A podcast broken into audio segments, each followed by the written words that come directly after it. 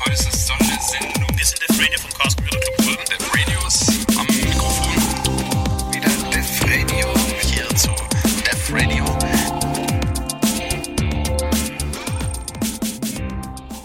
Ja, und hier ist der Radio bei Radio Free FM und theoretisch haben wir heute ein ziemlich volles Haus, aber irgendwie ist der Hälfte der Redaktion äh, noch nicht so ganz äh, physisch im, im Studio anwesend. Zumindest sitzt Niklas mal hier vor mir. Äh, der spricht aber gerade nicht in seinem Mikro. Hallo. Hi.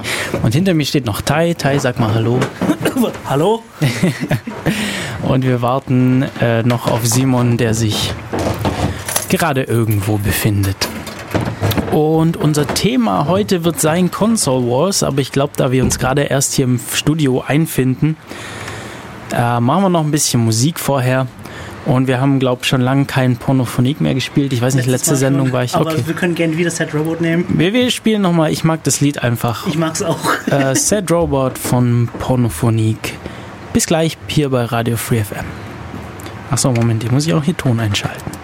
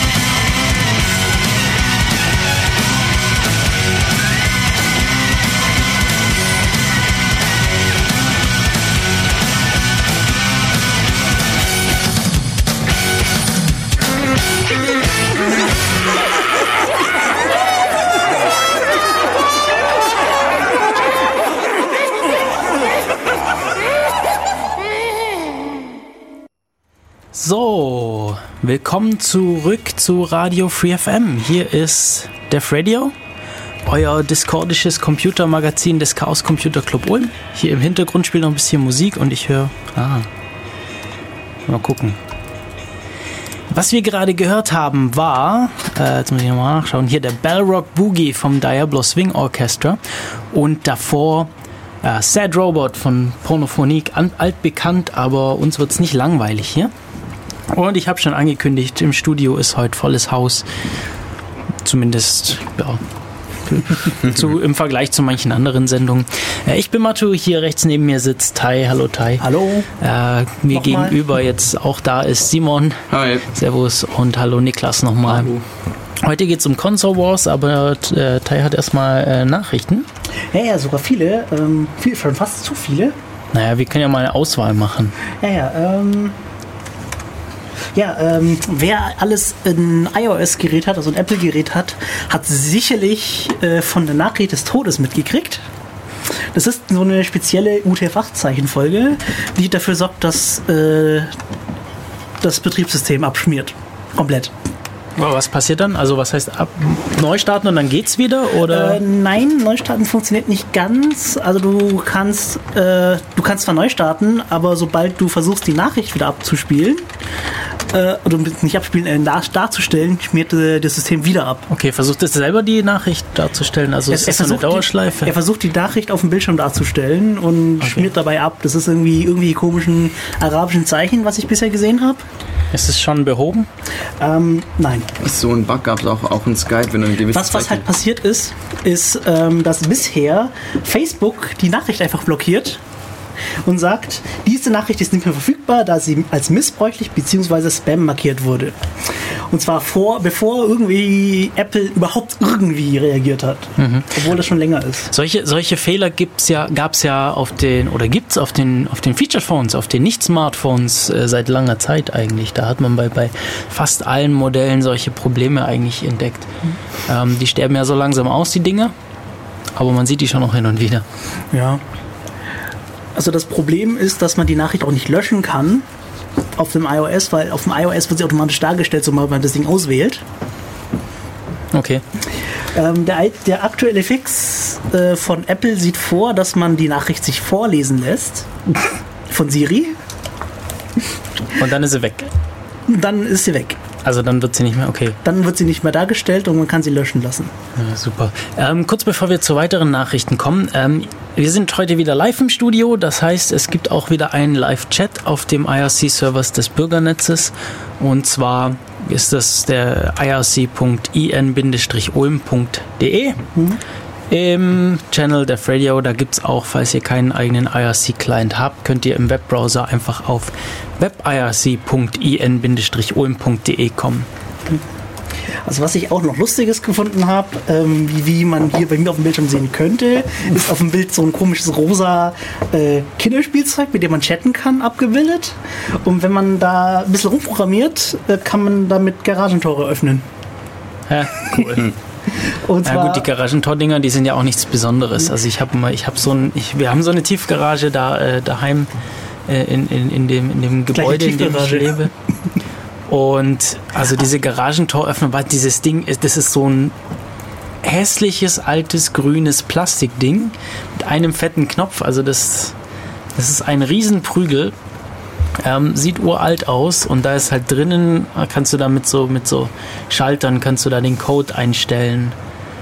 Hm, Ich glaube, arg lang wird es nicht dauern, um da welche rauszufinden, die man braucht. Ja, sie brauchen mit dem Spielzeug irgendwie zwei Sekunden. Genau.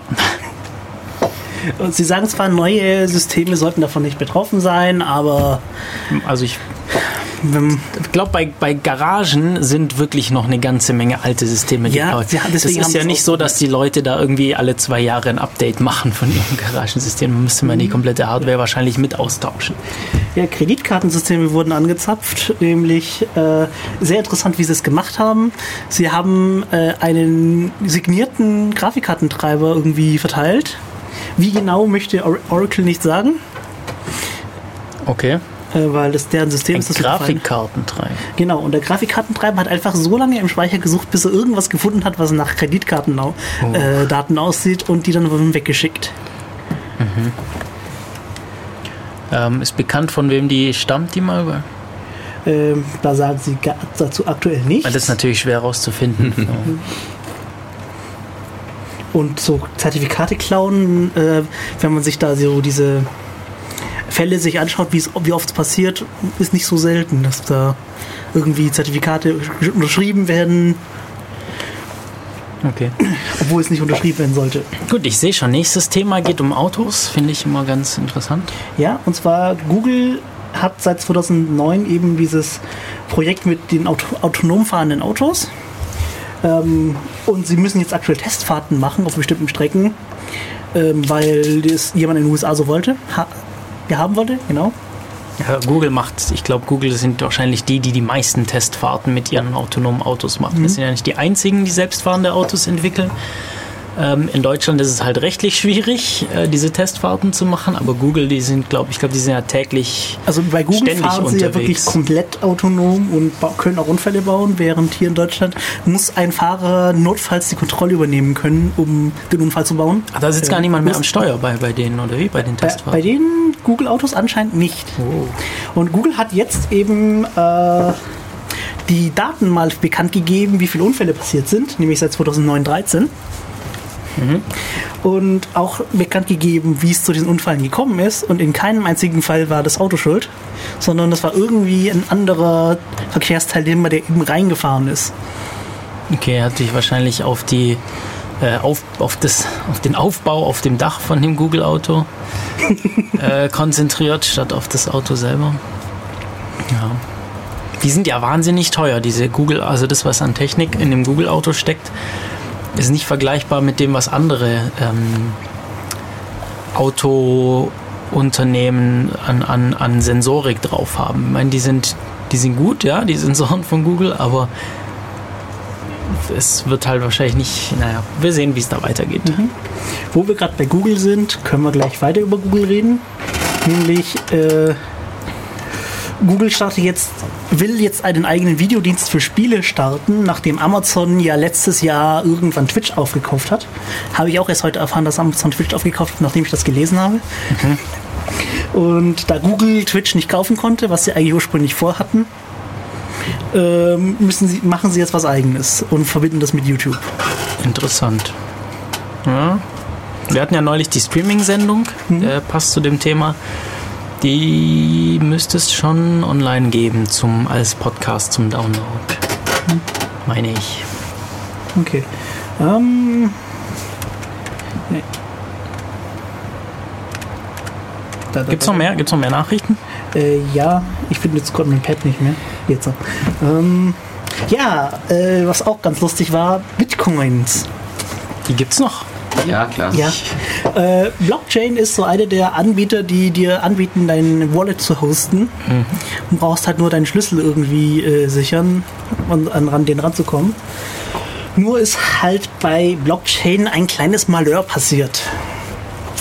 Also sie haben es ganz sinnvoll gemacht äh, und holen sich per Vertrag oder sonst äh, eben festgelegt und zahlen auch dafür äh, Zufallszahlen von der Seite random.org. Das ist so eine Seite, die anbietet, dir Zufallszahlen zu geben. Sie holen sich da mit irgendwelchen Geiger-Müller-Zählen Zufallszahlen. So wie ich das gelesen habe. Nun haben sie das bisher über einen nicht abgesicherten äh, HTTP-Request gemacht, also Okay. ohne SSL. Und random.org hat das nun mal umgestellt auf SSL. Und zurück blieb auf der ursprünglichen URL eben das Permanently Moved 302. Und das haben sie jetzt als Zufallszahl. Das genommen. haben sie als Seed für den Zufallszahlengenerator Oh. genommen. Und dadurch haben viele Leute äh, die, gleiche, Ch- äh, die gleiche Wallet gekriegt. Also Oh. zwischendurch, so gleich. ja, nicht ja, nur gleich- zwischendurch waren Oh. offensichtlich 7000 Euro drauf, äh, Dollar. Und ähm, die Leute, die es natürlich gemerkt haben, haben das Geld auf andere Konten äh, abgezweigt. Das Geld, das dann nochmal reinkam in ihren. Ja. Ah, ja, ja. Interessant. Gibt es da irgendwie ein Statement zu von, sie haben es gefixt. Ja, haben sie auch das Geld irgendwie dann wieder richtig Ja, zuordnen das können? Geld ist so ein bisschen problematisch, weil sobald es ja weg überwiesen wurde, Ist es weg. ist es weg. Genau. Das ist wie Bargeld. Ja, aber ja, okay. Ich meine, vielleicht müssen die dann irgendwie das dann bezahlen, was dann drauf war, oder? Gut, 7000, das sind jetzt nicht die Unmengen an Geld. Wahrscheinlich ist das eine Firma, die sich das noch gut leisten kann. Ähm, der Bitcoin liegt gerade übrigens auf 205 Euro pro Bitcoin.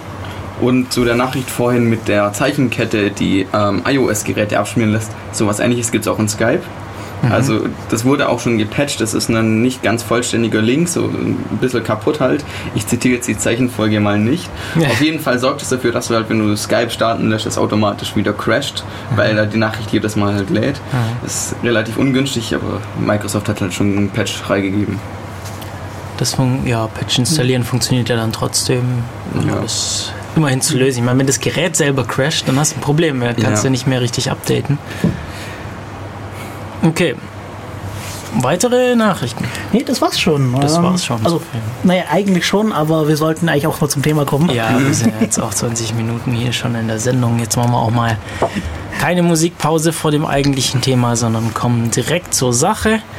Ja, ich schaue noch mal kurz in den Chat. Da ist noch, noch nicht so viel los. Nochmal kurzer Hinweis auf den Chat irc.in-ulm.de im Channel Raute Def Radio. Wir reden heute über Console Wars. Im IRC könnt ihr euch beteiligen. Console Wars, was meinen wir damit? Ja, es geht halt um die ganzen Konsolen und Retro-Spiele und Ja, Konsolen, im Sinne von Spielekonsolen. Spielekonsolen. Nicht das schwarze Ding, wo Hacker irgendwas eingeben. Genau, das machen wir übrigens auch mal. Also da, das habe ich mir schon fest vorgenommen, da mal über, äh, über Terminals und, und, und Terminal-Emulatoren hab- und Shells und so. Ich habe tatsächlich reden. irgendwo zwischen meinem Schmierpapier schon einen Graphen über die Shell History also Ah, Shell, cool. äh, erstellt. Ja, da gibt es wohl, da gibt's wohl in Ulm auch jemand, der sich damit sehr gut auskennt und ähm, vielleicht kriegen wir da mal ein Gespräch hin. Aber das ist heute nicht unser Thema, sondern heute geht es um Spiele. Und ich hatte nie eine Konsole. Ganz traurig. Also Hattest du einen äh, Computer? ähm, erst seit 2001. Ja, aber ich weiß nicht, wann, wann, wann habt ihr. Also ich bin aufgewachsen mit Nintendo. Ja, So klein, da durfte ich nicht selber spielen, aber hab halt geguckt. Hab's dann relativ schnell selber angefangen. Also die erste Konsole, die ich gespielt habe, ist laut unserem Listing schon eine dritte Generation Konsole. Äh, das heißt, so alt bin ich auch noch nicht. Wie, fangen, wie hat es denn angefangen? Vielleicht fangen Ja. wir, vielleicht Ja. fangen wir mal Ja. Konsolen ähm, in, der, in der chronologischen Ja. Reihenfolge an. Also ich habe hier die erste Generation. Ich habe das hier mal ganz schlitzigerweise die Uhrzeit genannt. Die Uhrzeit. Was man, wenn, wenn man jetzt diese Konsolen, die ich jetzt hier aufgelistet habe, sich anschaut, ähm, ist es auch verständlich, wieso ich es die Uhrzeit nenne. Nämlich waren das hauptsächlich nur Dedicated Consoles.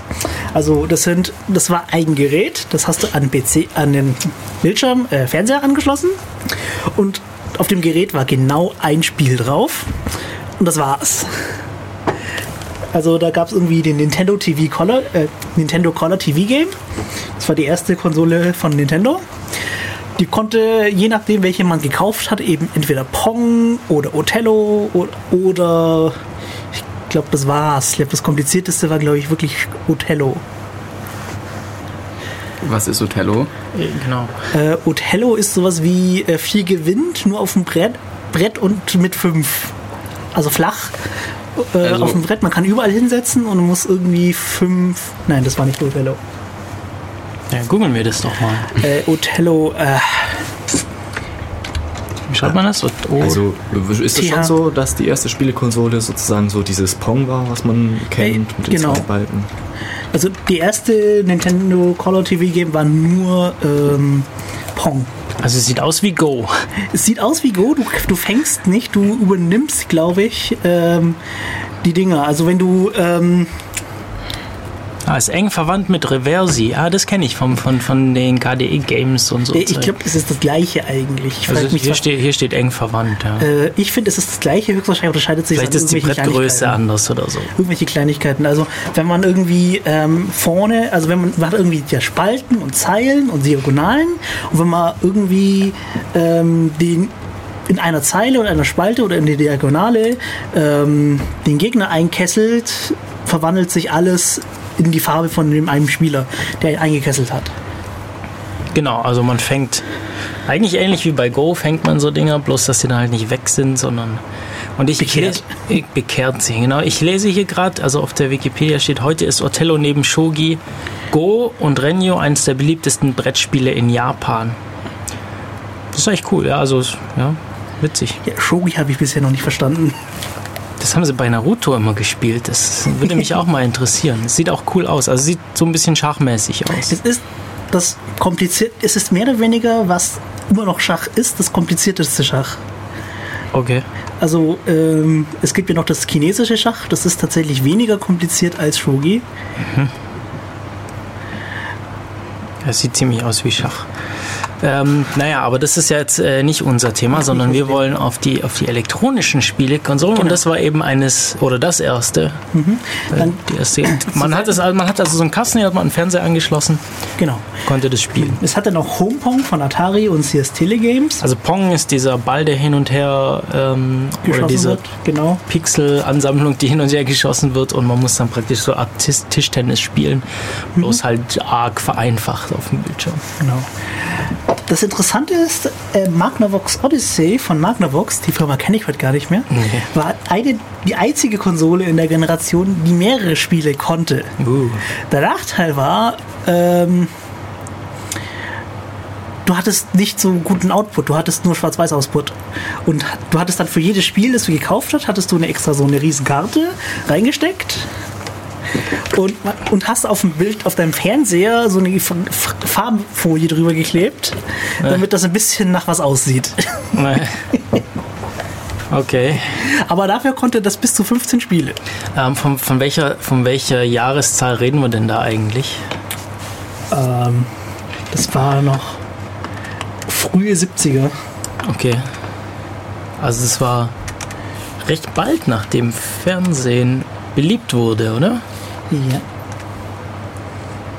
Ich, ich weiß Das nicht, wann der. Fernseher so richtig beliebt wurde. Magnavox Odyssee, hier, du hast da Ja, 72. 72, okay. Also das, äh, wenn man sich die Namen anschaut, also Nintendo kam mit seiner Konsole sehr spät eigentlich. Naja, Nintendo war ja erst so Spielkartenfirma, oder? Und dann Ja. kam das auf und dann haben die sich, glaube ich, gesagt, komm, wir bauen auch mal eine elektrische Konsole. Ja, Und die waren richtig spät dran. Also die sind erst später in den späteren Generationen so richtig eingestiegen in die Spiele-Konsolensache. Das kam ursprünglich erstmal so aus den USA, diese Spiele-Konsolensache. Ja, Urz die Uhrzeitkonsolen sind, glaube ich, nicht so interessant. Ich meine, das Einzige, was interessant draus ist, ist halt ja es relativ einfache Technik. Das könnte man heute, das könnte man heute, glaube ich, in einem Schulprojekt nachbauen. ja, meinen machen ja Leute irgendwie Raspberry Pis und dann Nee, nee, so Oder mit Löten und so. Ich meinte so mit Löten. Das Ding auf den Pal zum Laufen zu kriegen, ist, glaube ich, nicht so schwer. ja. ja, Okay. die zweiten Generation, die ist mehr oder weniger einfach nur von Atari äh, geprägt. Es gab 77 den Atari 2600, ähm, schon mit ganzen 1,2 Megahertz. Das sind Zahlen, die kann man sich heute gar nicht vorstellen. Äh, und eben Pac-Man als das beliebteste Spiel, das das da gab, hat etwa 200 Dollar damals gekostet. Man, ich habe ja sogar bereinigte Zahlen. Heute wären das etwa 800 Dollar, was man da ausgeben müsste. Also schon Batzengeld. Aber hey, für das Original Pac-Man. Ja. Und das Interessante ist halt, die anderen Konsolen, die sich ein bisschen besser verkauft haben, haben alle einen Kompatibilitätsmodus zum Atari 2600 gekriegt. Sei es über, äh, sie konnten das schon, oder man hat irgendwelche komischen Adapterstecker für die äh, Cartridges gemacht. Ja, ja, die haben so Cartridges, wie nennt sich das auf Deutsch? Äh, Kassetten. Nein, nein, so Ähm, Speicherkassetten, ja. Nee, ja. auch nicht. Äh, ja, Das sind so viereckige Kästchen halt, wo man in das Ding reinsteckt. Die sind je nach Konsole etwas größer oder kleiner. So, so. man könnte meinen, das ist der Vorgänger vom, äh, von so einer SD-Karte. Ja, also irgendwas- Einsteckkarten halt. Irgendwas zwischen SD-Karte und Diskette irgendwie. Und noch äh, dicker auf jeden Fall. ja, und ab und zu muss man unten reinblasen, damit die Dinger wieder Kontakt Ach, das kenne ich. Das äh, habe ich aber erst letztens gelesen, dass das anscheinend Mythos ist, dass das gar nichts hilft. Das Und reinblasen? Ja, das sei tatsächlich Placebo. Das ist tatsächlich Placebo, ja, weil so viel Staub. Wenn du schon so viel Staub auf deiner Konsole hast, dass das was bringt, dann hast du eh andere Probleme. Wieso? Weil die Kontakte waren relativ von so einem für, für die diese Cartridges sind so eigentlich schon so groß, dass ein Staubkorn nicht so viel ausmachen sollte oder ein paar. Also du musst dann schon wirklich so eine fette Staubschicht drauf haben, dass die Kontakte nicht mehr halten. Die sind eher so oxidiert oder sowas und hätte man die halt abwischen müssen, aber da kommt man halt nicht so gut ran. Der Schlitz ist nicht so breit bei den meisten. Das ist tatsächlich so, dass äh, Staub irgendwann ein Riesenproblem ist. Das hat man bei dem Nintendo Entertainment System gemerkt. Da gab es nämlich zwei Unterschiede, nämlich die japanische Version. ähm, das ist schon dritte Generation. Ähm, war einfach, du konntest konntest einfach die Klappe aufmachen und äh, mit dem Staubsauger rein und oder mit dem Gebläse rein und das Zeug rausblasen. Während bei der amerikanischen, also bei der westlichen Version, waren die Kontakte so tief drinnen, dass du tatsächlich schon Spezialhardware brauchtest. Also Reinigungs Ein Reinigungskit äh, Dinger. brauchtest, um da ranzukommen. Okay, naja gut, jetzt waren wir aber noch bei der, bei der, bei der zweiten Genau. Generation. Also es gab von Mattel, man glaubt's nicht, Mattel kennt man heute glaube ich eher von so Brettspielen. Warte, warte mal kurz, das, das, das Atari, das war dann jetzt aber wirklich so eine, so eine Konsole mit Spielen zum Nachrüsten. Ähm, Genau. Es gab mehr Spiele als bei der ersten Generation. Genau. Ähm, und das konnte aber sonst nichts. Also man konnte da jetzt nicht irgendwie drauf programmieren oder dafür einfach programmieren oder. Das weiß ich nicht. Also ich höre halt immer, dass Leute dafür was programmieren, hin Aber hier steht was von. Homebrew auf dem.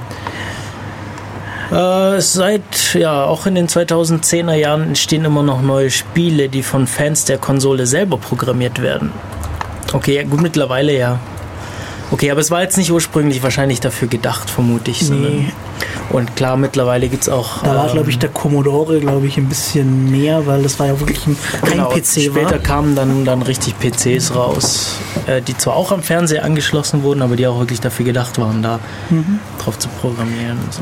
Okay, du darfst zum nächsten. Ja, übergehen. Mattel hat eben Intellivision rausgebracht später. Ähm, das konnte schon ein bisschen mehr so an Video und äh, Audio-Output. Ja, ja, die haben da mit, bei Audio- und Video-Output so um jedes Pixel gebettelt, dass sie mehr darstellen konnten, jede Farbe gebettelt, die man darstellen konnte, jedes Bit beim Audio und jeden Channel beim Audio. Also das, wenn man sich diese Zahlen ansieht, also so, ja, Mono mit drei Channel und einem Noise-Generator beim Intellivision. Im Vergleich zum Atari, wo nur zwei Channel und 5 Bit-Frequenzen und sonstiges. Also. ich habe mir das Ding angeschaut und musste echt schmunzeln. Das war so, so ein Kampf um jedes einzelne Bit, das man mehr konnte. Ja gut, je weniger du hast, desto mehr Prozent der Leistung macht es dann auch aus. Das Interessante war, es gab Hersteller, die haben auf mehr Rechenpower gesetzt und es gab andere, die haben einfach auf mehr Speicher gesetzt. Irgendwie, je nachdem, was gerade für sie billiger war und besser.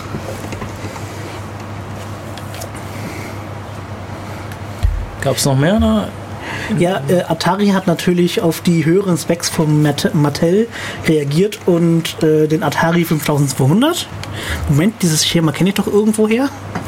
Dass man da die Zahl einfach, dass man, die- dass man die Zahl einfach verdoppelt und äh, das für die neue Konsole baut. Okay. Das benutzt ja heute immer noch jemand. Und naja, das hatte halt im Grunde genommen, war das kompatibel mit dem Atari 2600, hatte halt nur mehr Leistung und Speicher.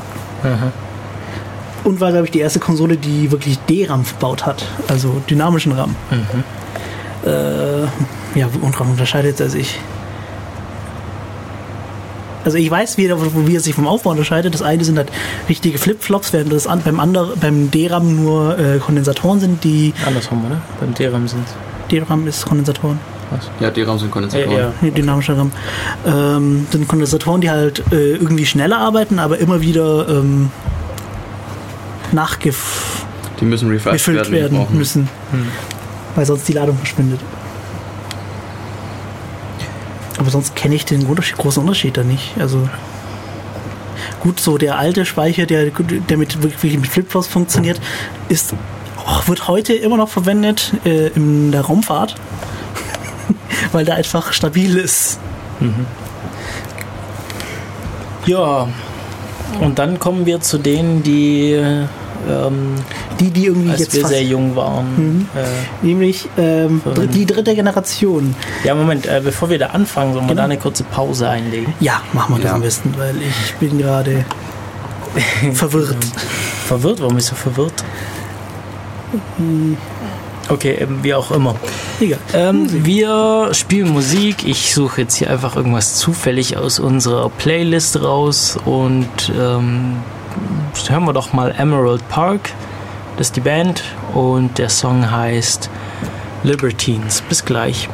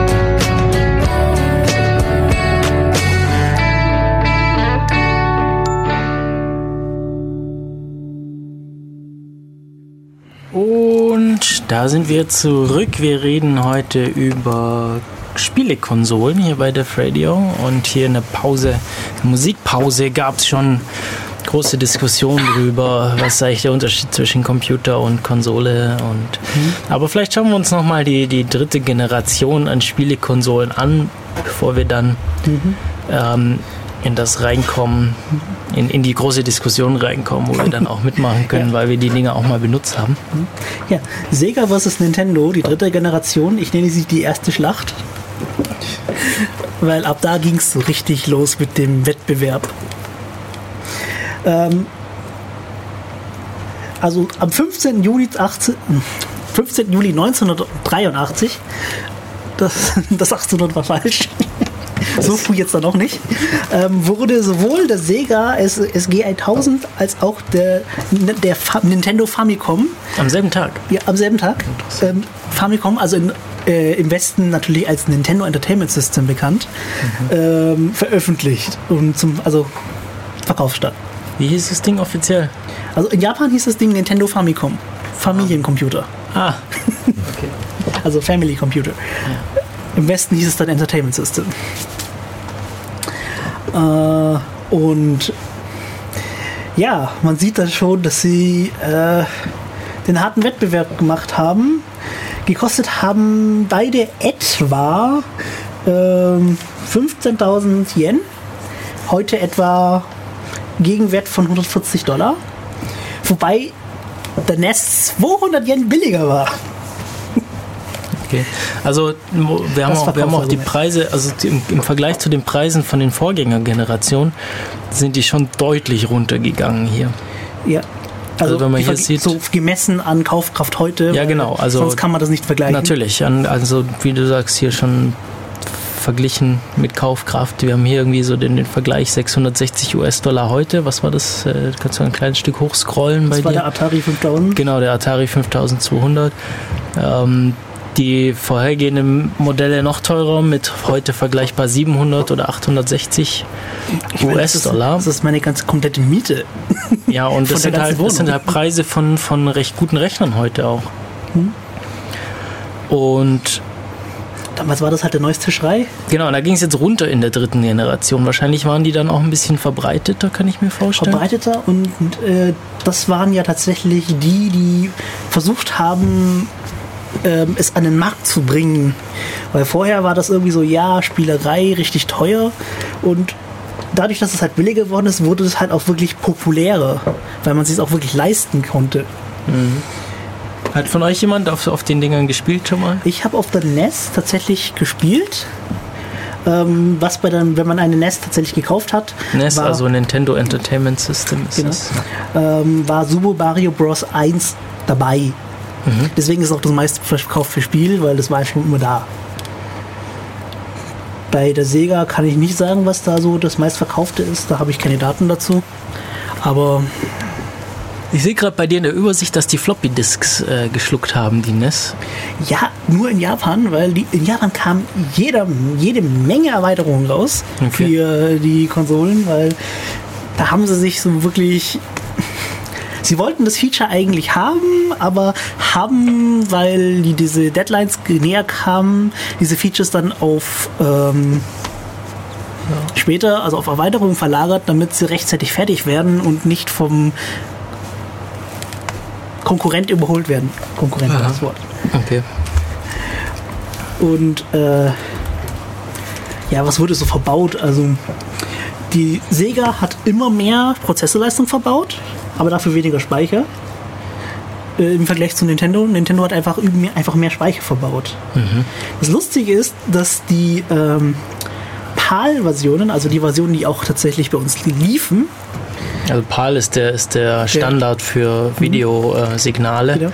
Wurden die Prozessoren runtergetaktet, weil in der Rest der Welt, weil PAL standardmäßig mit 50 Hertz funktioniert, auf, auf 50 Hertz definiert wurde, während im Rest der Welt NTSC mit 60 Hertz äh, definiert ist. Und damit es dann kein Flimmern und komische Rechenoperationen braucht, hat man einfach den Prozessor runtergetaktet. Interessant, aber das war jetzt, waren jetzt nicht so die Riesenzahlen. Gell? Ich sehe gerade runter von, von 3,58 Megahertz auf 3,55 Hier, und von beim Ne- also das war beim Sega und beim NES äh, von 1,79 Megahertz auf 1,66. Gut, also da hat der Turbo-Knopf auf den alten 3 und 486er mehr gebracht. Was hat denn der gemacht? 10% mehr Leistung. Ja. Also 10% Also übertaktet. Übertaktung, oder? ja. Ähm, man hatte den Knopf, glaub dran, damit man bei den alten Spielen, die noch mit CPU-Zyklen gerechnet haben, um ihr Timing zu machen, ähm, den langsamen Modus gehabt und den schnellen dann für alles andere. Also es gab Spiele, die haben im Turbo-Modus nicht mehr gescheit funktioniert oder waren zu schnell, falls dass man die halt proper hätte spielen können. Okay. Ja, heutzutage macht man es ja so, man nimmt die Timing-Befehle vom Betriebssystem und holt sich da halt die Zeitinformation. Und damals hat man gesagt, ja gut, du machst jetzt ähm, so lange diese Operation, du, also der Programmierer hat ausgerechnet, diese Anzahl an Operationen dauert so viele Sekunden und sobald die dann fertig sind, kannst du mit dem dann weitermachen. Also quasi diese ganzen physikalischen Sachen, die man dann halt berechnet hat. So habe ich auch halt angefangen, Sachen zu programmieren, die mit Timings drin hatten. Ich meine, so, so macht man es auch noch auf Mikrocontrollern, weil man dann diesen, diesen Abruf-Overhead nicht haben möchte, sondern dann sagt, okay, die paar Mikrosekunden, das sind, was weiß ich, ein paar hundert No Operations und dann kannst du weitermachen. Das ist ab und zu besser, bei sowas zu Ja, machen. wenn, man, wenn das Ding nebenbei nichts anderes machen muss, ist Ja, es genau. vollkommen legitim eigentlich. Also Ja. auf dem Betriebs auf dem Computer Ja, und wenn du halt machen. auch weißt, auf was für eine Hardware dein Zeug läuft, wenn du nicht weißt, wie viel, wie schnell ist dein Ja, Prozessor, kann was hast du für eine haben Hardware tatsächlich drunter? Leute äh, für die späteren Spiele, die ein bisschen länger funktioniert haben, so ähm, Detection-Software Detection-Sachen geschrieben, ja. geschrieben Okay, und also dann so- den so- Faktor angepasst. So Abfragen wie heutzutage im Browser so und dann irgendwie Sachen Genau. genau. diese, diese Website funktioniert mit deinem Browser nicht oder sie macht dann halt was komplett anderes. Ja, ich meine, das, was sie damals benutzt haben, ist für uns heute eigentlich auch ein Mikrocontroller. Also Ja. so die Technik an der Stelle, was die Software anbelangt, hat sich nicht arg viel verändert.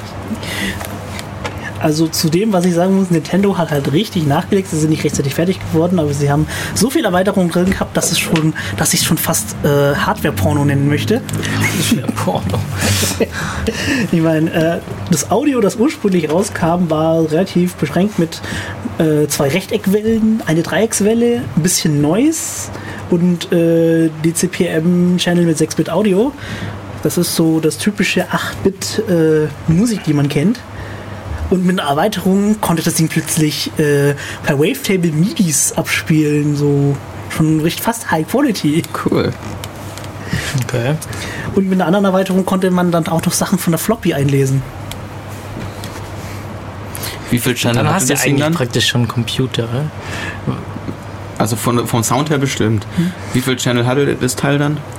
Äh, Also sehr, das waren dann also zwei Rechteckswellen, das ist jeweils ein Channel mit der Welle, eine Dreieckswelle, einmal Noise und noch einen DCPM-Channel. Nein, nein, ich meine, wenn du das MIDI-Teil dran hast. Das MIDI-Teil, das weiß ich nicht. Das ist. Da, da kann ich nicht genug Japanisch, Okay. um das von der japanischen Wikipedia rauszuziehen. Also, Also du hast gerade die japanische Seite offen. Okay. Also ich habe ich hab tatsächlich mal gemessen, ich, hab, ich brauche für einen Satz Japanisch lesen also auch, und auch verstehen, brauche ich etwa eine halbe Stunde, bis ich alle Vokabeln rausgezogen habe, die ich brauche, um den Satz zu verstehen. Ja. Das ist noch sehr mühselig. Japanisch dauert auch ein bisschen, vor allem in Schriftzeichen übersetzen. Ähm, du hast jetzt hier noch zwei weitere Systeme aufgelistet, äh, allerdings ohne Details. Ja, die, da war, hat's damit auf sich? Naja, Sega hat halt auf die Erweiterungen von äh, Nintendo reagiert und eben eine neue Konsole rausgebracht, weil die, haben ihre nicht auf Erweiterungen ausgelegt und das Master System rausgebracht, beziehungsweise Mark III. Ähm, Gibt es da einen Preis irgendwo? Das würde mich ja, hier. interessieren. Ähm, wurde verkauft äh, mit 200 US-Dollar damals. Okay. Äh, die Sache ist nur, ich habe keine Ahnung, wie viel das heute ist. Ja, da können wir ja bei den anderen vergleichen, wie viel die damals gekostet haben. Ja, da habe ich nur Yen-Preise. Ja, da stand auch Yen dran. Das können wir auch vergleichen. Stimmt. Äh, Yen, 16.800 Yen. 10.800 und die anderen waren bei 15.000 grob. Also keine Riesenunterschiede. Ein bisschen teurer, aber Ja. Das Master System konnte dann, äh, du- ich glaube, nee, Hier steht, dass es in Südkorea hieß es wohl Gamboy. Also nicht Gameboy, sondern Gamboy. okay. die Übersicht. Ja gut, da haben wir wahrscheinlich auch irgendwelche Silben gefehlt, um das auszusprechen. Ähm, hier, Äquival Äquivalent zu 430 Dollar in 2015. Mhm. Äh, Ja, also doch, doch teurer deutlich als. War noch ähm, kompatibel zum Sega 2000, äh, 1000. Hatte mehr. Nein, Was der Atari war, äh, Nein, nein, nicht, nicht Atari, äh, der Ach so. Sega. Ach so. Oh ja, sorry. Ähm, hatte eigentlich nur mehr Speicher als vorher. Mhm. Und, einen besser, und einen besseren Soundchip. Wie ich hier sehe, ein Yam Yamaha. Yamaha. Yamaha. Irgendwas. Aber auch nur in Japan. Auch nur in Japan. Also das war, die haben sich halt hauptsächlich in Japan darum gebettelt, äh, wer jetzt mehr Konsolen verkauft. Die meiste Hardware hat es halt nicht äh, außerhalb Japans geschafft, weil es irgendwie außerhalb Japans nicht mehr relevant wurde. Ähm, also die Disketten beim Nintendo-System hat man hauptsächlich dann dazu genutzt, um äh, Sachen abzuspeichern. Um Spielstände abzuspeichern, weil diese groß waren.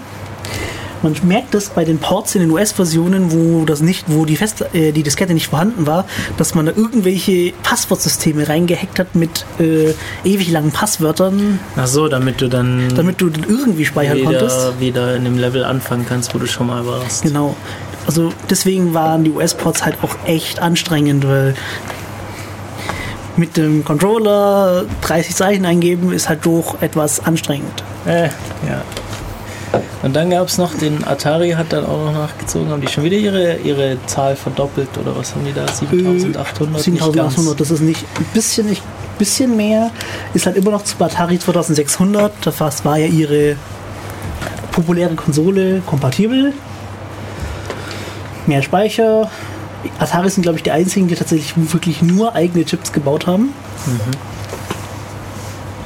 Die haben da gar nicht so viel gemacht, gell? Die haben einfach alles nur ein bisschen hochgeschraubt an Leistung. Genau. Und Preis aber auch deutlich höher nochmal als die anderen jetzt. Äh, das ist tatsächlich billiger sogar. Bill- Äh, stimmt. Nur 100, 140 Naja, zumindest billiger als der Sega, aber der, der, als der, das Master System, der andere Sega und das äh, Nintendo ähm, waren ja. Ja, doch. Ah, doch, waren auch da, okay. Na gut. Also, Aber der war nicht so bedeutend, der Atari 7800. okay. War halt noch einer der großen. Es gab halt noch ganz viele andere Konsolen, wie man hier in dieser Übersicht sieht. Ja. Aber die sind halt nicht so groß geworden. Ja. Naja, es sind halt immer wieder Leute, äh, Firmen dazugekommen, die auch was vom Kuchen haben wollen und dann was gebaut haben und es dann le letzten Endes nicht wirklich geschafft haben.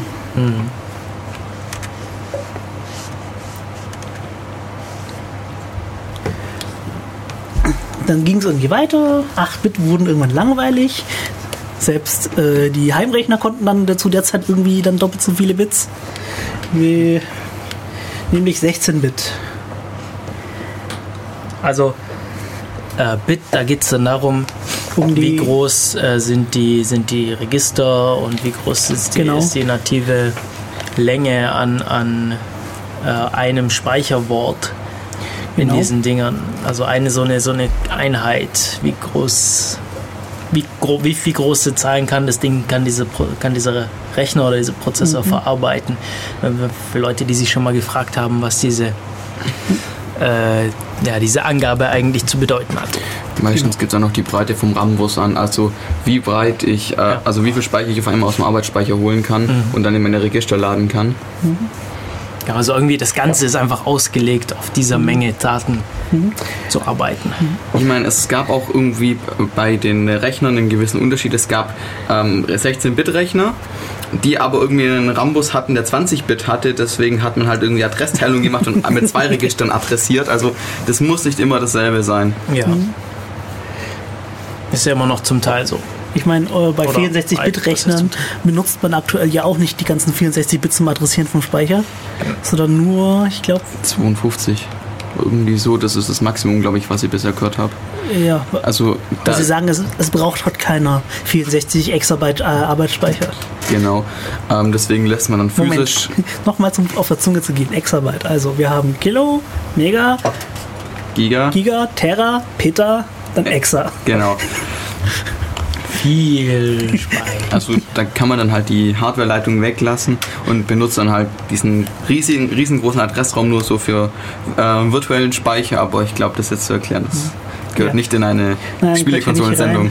Aber man kann ja mal so erwähnen, wie viel Speicher man in den 90ern so hatte, so im Vergleich dazu. Mhm. Fing bei 8 Kilobyte an und endete bei 128 Kilobyte. Beim meisten. Also Das war so. sind das die 16-Bit oder die Das 8-Bit-Konsolen? sind die 16-Bit-Konsolen der vierten Generation. Wir, wir schreiben die 90er. Ja, Später genau. 80er, früher 90er. Damit bin ich dann eingestiegen mit den ersten Ja. mobilen Konsolen, also mit dem Game Boy von Nintendo. Das waren auch die Zeit, wo man die ersten Handhelds hatte. Mhm. Davor waren ja Konsolen wirklich an dem Bildschirm, an den Fernseher gebunden. Und Und dann haben sie eben angefangen, ihre eigenen Displays mitzubringen. naja, irgendeiner hat angefangen, portable Konsolen zu bauen, der Rest hat mitgezogen, weil man möchte ja nicht äh, sitzen bleiben. Wer hat denn angefangen? Steht das da? Ja, ja, steht da, ich muss nur runterscrollen. Nämlich, der erste ist tatsächlich der Game Boy. Nintendo ist irgendwie so. Also dieser die- graue. Kasten, ist, ähm, den man so kennt, ist tatsächlich das allererste und das hat sich auch irgendwie ewig gehalten. Und das kennt Ja. eigentlich jeder, diese, diesen, diesen Kasten mit dem Bildschirm oben und dem, dem Steuerkreuz und den zwei, zwei Bedientasten. Und noch Start und Reset, das sind so die zwei anderen Genau. Knöpfe. Ähm, der also was mich an dem Ding halt ein bisschen gestört hat, wenn es dunkel geworden ist, das Ding, das Ding hatte keine Display-Hintergrundbeleuchtung. Das heißt, immer So. wenn man im Auto saß und es ist halt irgendwie dunkel geworden, dann hat man nichts mehr gesehen. Oder wenn es halt Abend war. Gab es da nicht so Leselampen, die man da dran klipsen konnte?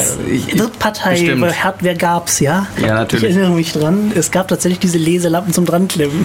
Ja, und also das Ding hatte einen Anschluss. Man konnte zum Beispiel Pokémon Multiplayer spielen. Also man konnte so seine Pokémon gegeneinander antreten lassen. Uh, Pokémon ist doch viel, viel zu weit in der Zukunft. Wir, wir schreiben die frühen 90er. Ach, Pokémon sind so Das die gehört, zu der, das 90er. gehört zu der Gameboy-Generation dazu. Das war das meistverkaufte Spiel für, die, für den Gameboy. Und Tetris auch noch, glaube ich.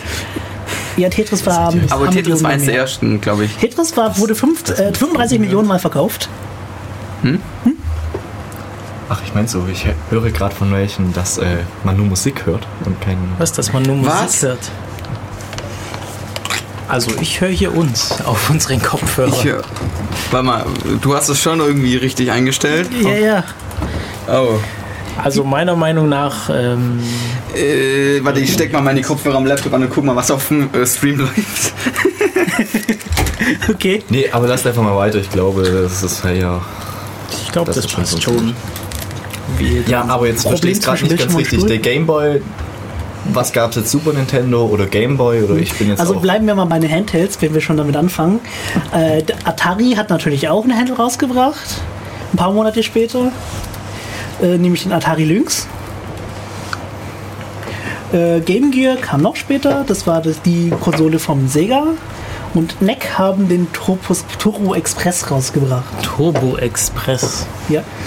Ähm, so sich am besten verkauft hat sich halt eindeutig der, der Nintendo Game Boy mit 120 Millionen verkaufen. Das war auch der billigste, also mit Abstand der billigste, oder?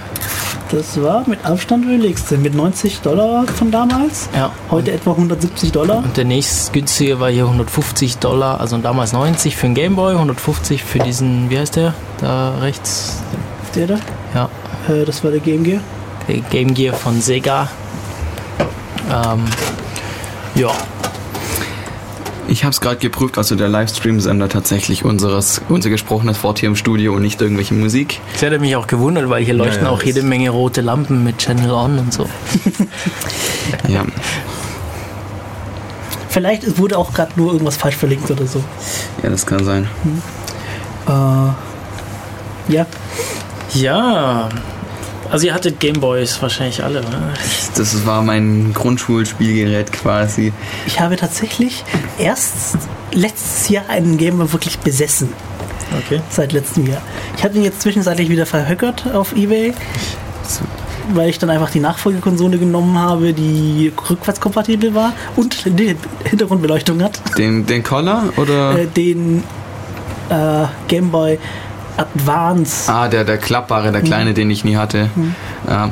Aber Die Advance-Spiele laufen auch in den neueren oder ja, nicht ganz, nicht, äh, nicht ganz neuen, sondern im Nintendo DS liefen die Advance-Spiele auch noch, deswegen hatte ich so einen nie. Ja, Jetzt haben wir aber, glaube ich, ein paar Jahre übersprungen. Ja, also Ja. wir können auch jetzt irgendwie das Format von, von chronologisch auf ähm, auf, Auf Herstell sowas- auf- Hersteller, her äh, auf Hersteller. ja. oder darüber, was, was wir halt äh, oder was ihr damals gemacht habt, weil ich habe so ein Ding nämlich nie besessen. Und Ja. Ich meine, die Dinger sind ja tatsächlich wieder so am Kommen und Gehen, weil es gerade wieder populär wird.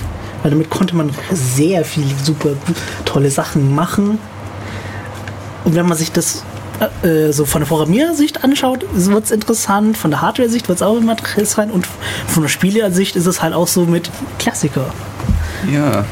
spielt ihr das noch regelmäßig? Oder spielt ihr das noch? Ich hab's, äh, glaub, gestern oder vorgestern wieder angefangen, so die erste Pokémon-Generation wieder zu spielen, so aus Nostalgie halt. Ähm, Auf dem Emulator, auf dem Smartphone? ich hab's mir überlegt, ob ich es entweder auf dem Gameboy spiele, der noch bei mir daheim liegt, oder auf dem Handy. Aber ich habe mir dann gesagt, okay, den, den Gameboy, den nimmst du auch nicht überall mit hin, aus besagten Nachteilen. Also zum einen, das Ding wird halt betrieben mit normalen Batterien und ich möchte halt nicht andauernd irgendwie wieder Batterien kaufen gehen. du kannst auch Akkus nehmen. Ja, kannst dazu auch- bräuchte man halt auch Du kannst, natürlich, du kannst natürlich auch einfach ein Netzteil nehmen und mitnehmen.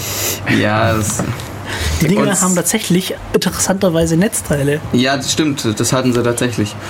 Ähm, und dann habe ich gedacht, okay, mach's halt auf dem Handy, vor allem auf dem Handy gibt es einen Fast-Forward-Mode, sodass du diese ewig langen Dialoge, die du halt sonst langsam durchklicken musst, ein bisschen zügiger überspringen kannst, Also, weil ich kenne die auswendig seit, ich weiß nicht. Welche Dialoge? Also zu der Zeit war das noch so, Also was dass man die Dialoge? Story, also des, des Spiels im Booklet nachlesen musste.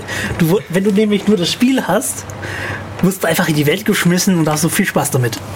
Naja gut, bei den Pokémon hast du tatsächlich so, äh, was heißt Dialoge, es sind Monologe. Ja, Die, die Pokémon- Figuren sprechen so äh, die, äh, dich an, du musst den ist halt Text auch ein lesen. Spiel, das recht spät kam. Also Wann kam Aber denn das meistverkaufte halt.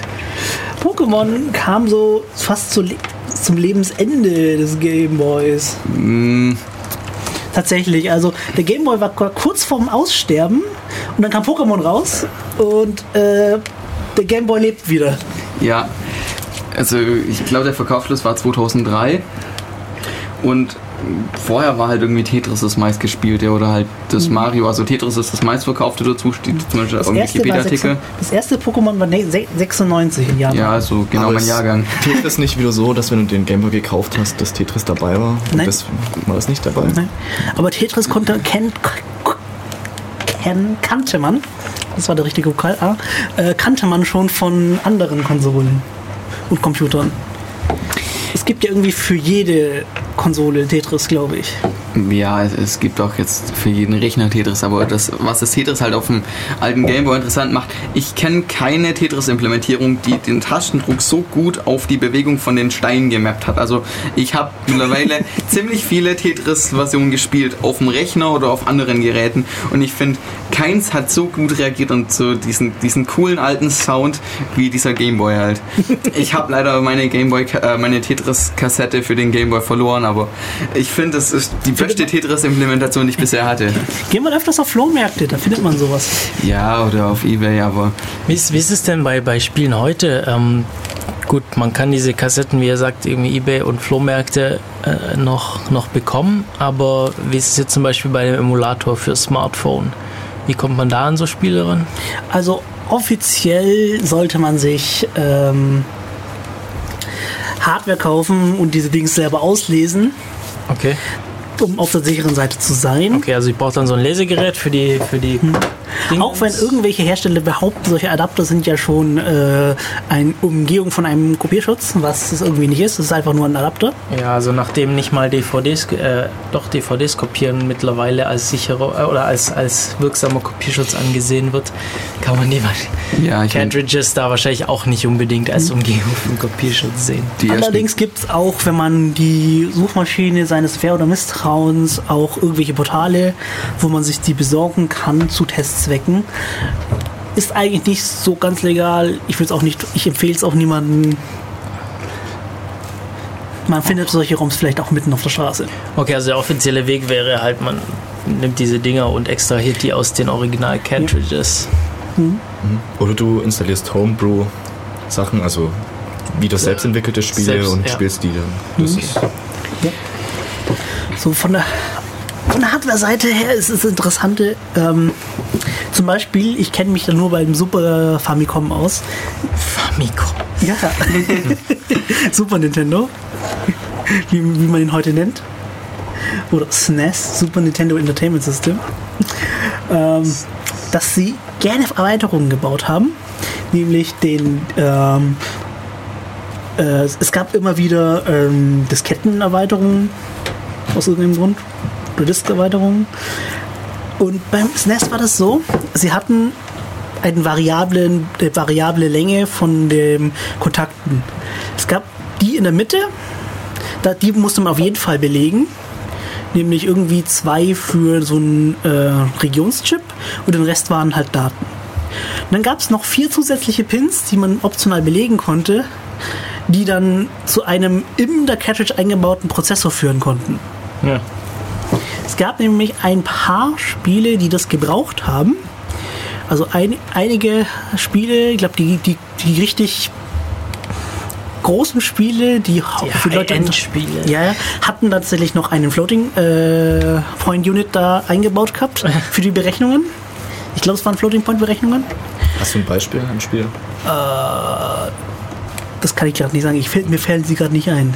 Es gab auch andere Spiele, die haben da Kompressionschips reingebaut. Da war ich zum Beispiel ein, nämlich ähm, die, das Star Ocean für den Super Nintendo. Das hat selbst mit dem Kompressionschip, ähm, was irgendwie die, äh, den Speicherverbrauch um so ein Drittel gesenkt hat, äh, ein größeres, äh, größeres Speichermodul gebraucht. Das Speichermodul an sich war schon doppelt so groß wie die normalen und hat, dann hat es noch äh, diesen Kompressionschip gebraucht. Das war auch das aufwendigste Spiel für den SNES. Kam leider nie im Westen raus. Oh. Es gibt halt Community-Patches. ja, was man so, was die Community nicht einfach immer alles tut, wenn sowas nicht passiert. Also, da fängt es halt mit den Community-Patches an. Namhafte Spiele sind, ähm, ähm, ähm, wie hieß es, Model Free. Also Earth, die Fortsetzung von Earthbound. Ähm, Star Ocean und noch viele andere. Habt ihr an euren Geräten mal rumgebastelt? Nein. So, was meinst du mit rumbasteln? Meinst du so einen Mod-Chip installieren? Oder Zum Beispiel? Oder ja. also das darf man ja jetzt, ich weiß nicht, inwieweit man äh, hier erzählen kann, was man so an Mod-Chips installiert hat. Wieso? Das ist eine Hardware, oder nicht? Sie Ja, aufmachen ich- und. Also das geht. Du solltest, mal nicht, so, du es solltest geht. nicht erwähnen, wo du es besorgt hast. Ja, ich weiß nicht mal, ob du die Dinge eigentlich so kaufen kannst. Ohne ähm, das ist immer so sehr schwierig. Also für so alte Konsolen muss ich halt sagen, anders kannst du das Zeug nicht mehr spielen, ist das Problem. Also, Also ich weiß, dass ich das mal die Überlegung da war, aber das war schon eher, das war erst später, weil zu den Zeiten, wo nämlich dann bei Nintendo zumindest eine CD oder diese Mini-Discs waren. Weil so eine Cartridge, weiß ich nicht, ob man die einfach so bespielen konnte, aber so eine CD in der Gamecube hätte man sich ja damals vorstellen können, hey, ich habe irgendwie ein Spiel bekommen auf USB und möchte es jetzt auf eine CD brennen und in meine Gamecube reinlegen. Das geht aber natürlich nicht. Da muss man natürlich, da hätte man dann was in der Hardware umbauen müssen. Und das gab es auch. Äh, ja, das funktioniert schon. Und aber für, ich sag mal, alles, was davor kam, also Super Nintendo und Nintendo da 64. gab es tatsächlich auch schon was, aber das hat man nicht selber gebaut. Richtig. Das hat man sich dann gekauft. Es gab so äh, Converter-Cartridges, wie man sich genannt hat, weil Nintendo kam damals schon auf die Idee, Region Lock zu haben. Oh. Toll.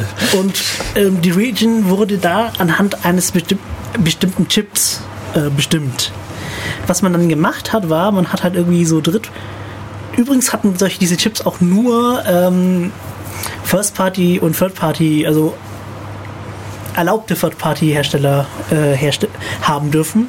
Und Leute, die, die das Seal of Approval von Nintendo nicht gekriegt haben, weil Nintendo hat irgendwann angefangen, Qualitätssicherung zu machen, äh, haben halt diesen Chip nicht gekriegt. Was sie dann gemacht haben, waren einfach, ja, sie haben diese, Lei- äh, diese Pins durchgeleitet nach oben, die Cartridge war oben wieder offen und man konnte ein anderes Spiel von der richtigen Region ransetzen und dann hat das so getan, als wäre es von der richtigen Region und man konnte es wieder spielen.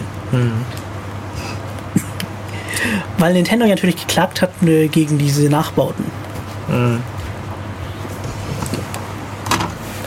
Also, ich hatte für den Super Nintendo eine Cartridge, da konnte man sozusagen oben ein Gameboy-Spiel reinstecken. Ja, ja, der Super Game So Boy. eine, richtig, ja. Der war ja tatsächlich offiziell von Nintendo.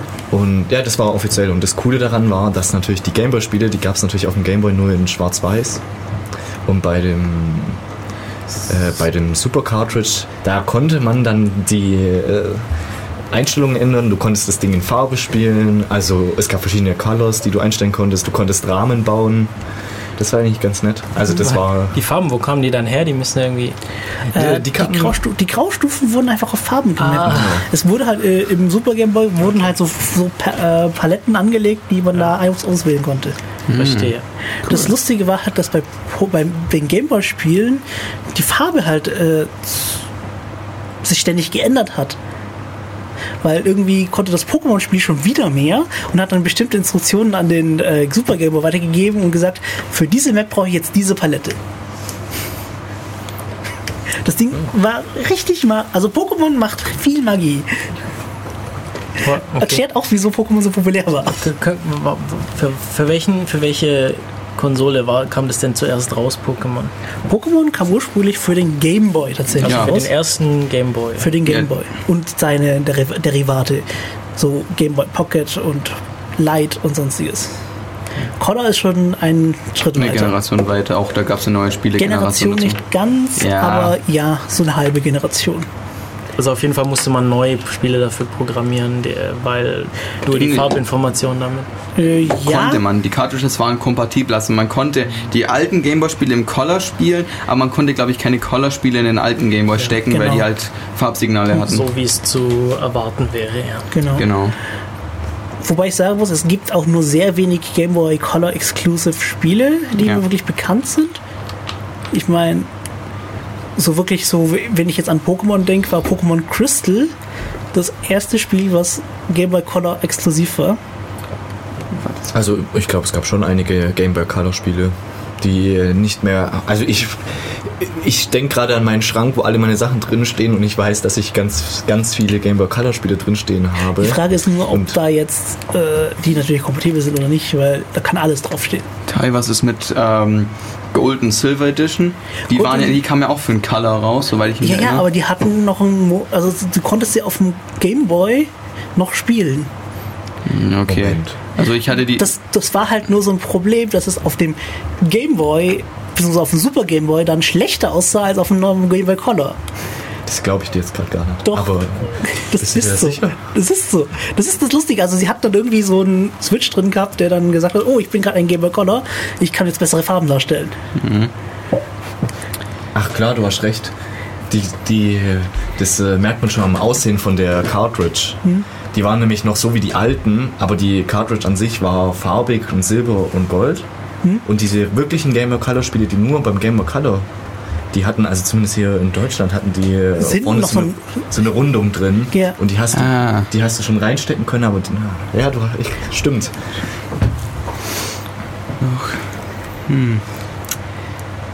Ja. Aber Ja, Der große Gegner vom Game, äh, vom Nintendo, Super Nintendo war das die Sega Genesis, der Mega Drive. Da bin ich komplett raus und Ja, du hast erzählt. das ist Hatte ich nie in der so Hand. die Konsole, wo der, das blaue Maskottchen herkommt von Sega. Ihr wisst, wen ich meine? Sonic. Sonic! Genau, Sonic der Igel. Ähm, und das war so, so die, dieser Anfang, wo dann die ersten Hersteller auf, angefangen haben, auf CD umsteigen zu wollen, weil Cartridges sind irgendwie limitiert. CDs haben genug Daten. Ich meine, damals war die kleinste, war so CD-Standard 640 Megabyte an Daten. Während so eine Cartridge äh, so gammelige paar Megabyte hinkriegt. Die Nintendos waren, also in der ersten Generation waren, glaube ich, 8 Megabyte. Wir müssen vielleicht auch noch kurz über Controller reden. Das Lustige ist, wenn ich jetzt äh, eine Konsole, zum Beispiel die Mega Drive, beschreibe, glaubt man jeder, das ist eine aktuelle Generation von Konsole, aber niemand wird glauben, dass es der Sega ist. So. Okay, also wenn du jetzt keine Namen nennst und sagst hier, äh, Auch wenn du die Auflösung nennst, dann kommt das schon dabei raus. Kommt das schon? Nee, ich, ja, natürlich, aber sowas wie ähm, Rückwärtskompatibilität. Gut, das ist heute ein Feature, das man gerne haben möchte. Ähm, ein Online-Markt für äh, äh, zum äh, Spiele kaufen. Das ist interessant, wie hat man sich denn dazu verbunden? Gab es einen Anschluss für ein Modem oder sowas? Das war ja noch Modem-Zeitalter. Äh, ja, tatsächlich. Das war halt nur sauteuer. Internet war damals so richtig teuer. Ich mein, weiß. So, wie viele Mark pro Minute musste man da zahlen?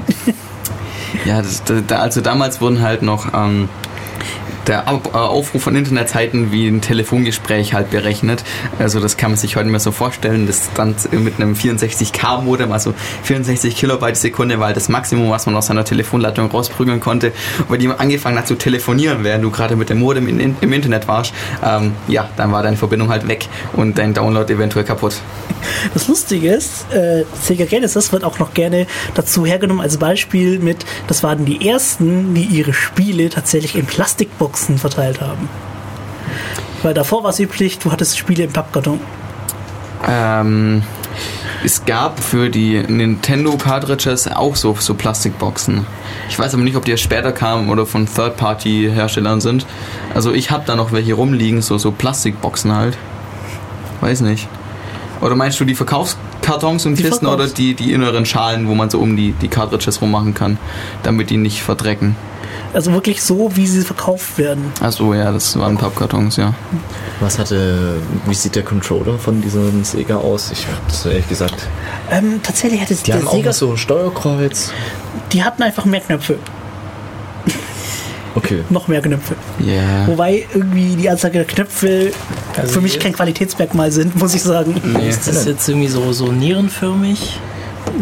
Und was Es sind insgesamt sechs Knöpfe, also sechs Buttons zum Spielen plus Start Select plus Schultertasten und äh, Steuerkreuz. Während es beim Super Nintendo vier Farben waren, Sta Steuerung Select, äh, links, rechts, Schultertasten und Steuerkreuz.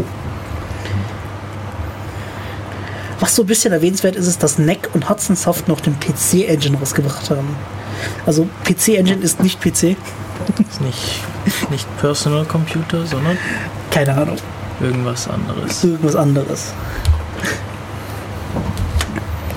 Es war auch rund und drüber. Ich muss sagen, da fing es so richtig, eben ging es halt weiter und man kann sich nicht wirklich darauf einigen, ob jetzt die Genesis besser ist oder die Sega besser ist, äh, der Nintendo besser ist. Also, ich glaube, ein großer Punkt war zumindest, ist es so, die Erinnerung, die ich habe, es sind einfach die Spiele. Egal jetzt, ob die Konsole, ob da die Grafik besser ist, ob der Controller besser ist, für mich war es oft äh, die Spiele. Das ist auch der Grund, wieso ich nie sozusagen die Firma gewechselt habe.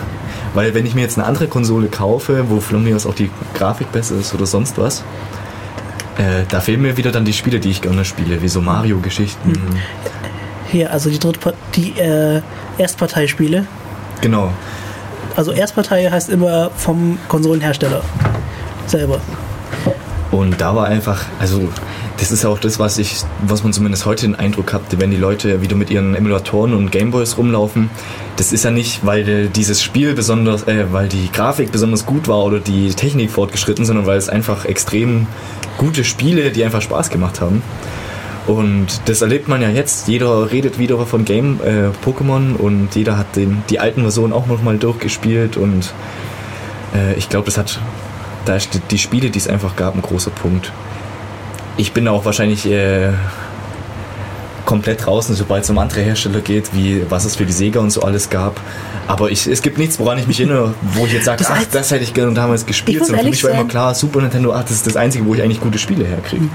Also Sega, das Einzige, was ich wirklich kenne, ist tatsächlich Sonic the Hedgehog. Ja. Mehr weiß ich von dem Ding nicht. Gut, aber wir haben jetzt vielleicht auch ein bisschen einseitige Ja. Sichtweise. Wenn jemand anderes kommt, der es genau andersrum sieht, der sieht, ja, was will ich denn von Nintendo spielen? Gibt's doch bloß diesen doofen Klempner. Ich erinnere uns mal dran, ähm, wir sind hier live im Studio, das heißt, wenn ihr was über die anderen Konsolen wisst und vielleicht damit bessere Erfahrungen habt, dann ruft uns noch an. Ähm, Ja, 0731 938 6299 oder auch gerne im Chat. Äh, IRC-Channel des Bürgernetzes äh, irc.in-oim.de im Channel Raute Def Radio. wollen wir wieder Musik spielen oder sowas? Also ich schlage vor, wir können irgendwie ein Pokémon-Thema oder sowas laufen lassen, wenn wir schon das immer wieder anreißen. Bestimmt keine freie Musik, dann wird unser, unsere Sendung von der GEMA gesperrt. Nee. Können, also wie ich mitgekriegt habe, würde es auch reichen, wenn wir das im Hintergrund laufen lassen und drüber sprechen die ganze Zeit. Oh, aber was wir haben, ist ähm, von Pornophonie ähm, One-Two-Player-Game. Ja, ja, das, ist, das passt doch gut hier. Pornophonique One-Two-Player-Game. Ich glaube, das haben wir letztes Mal auch schon gespielt. Egal. Das passt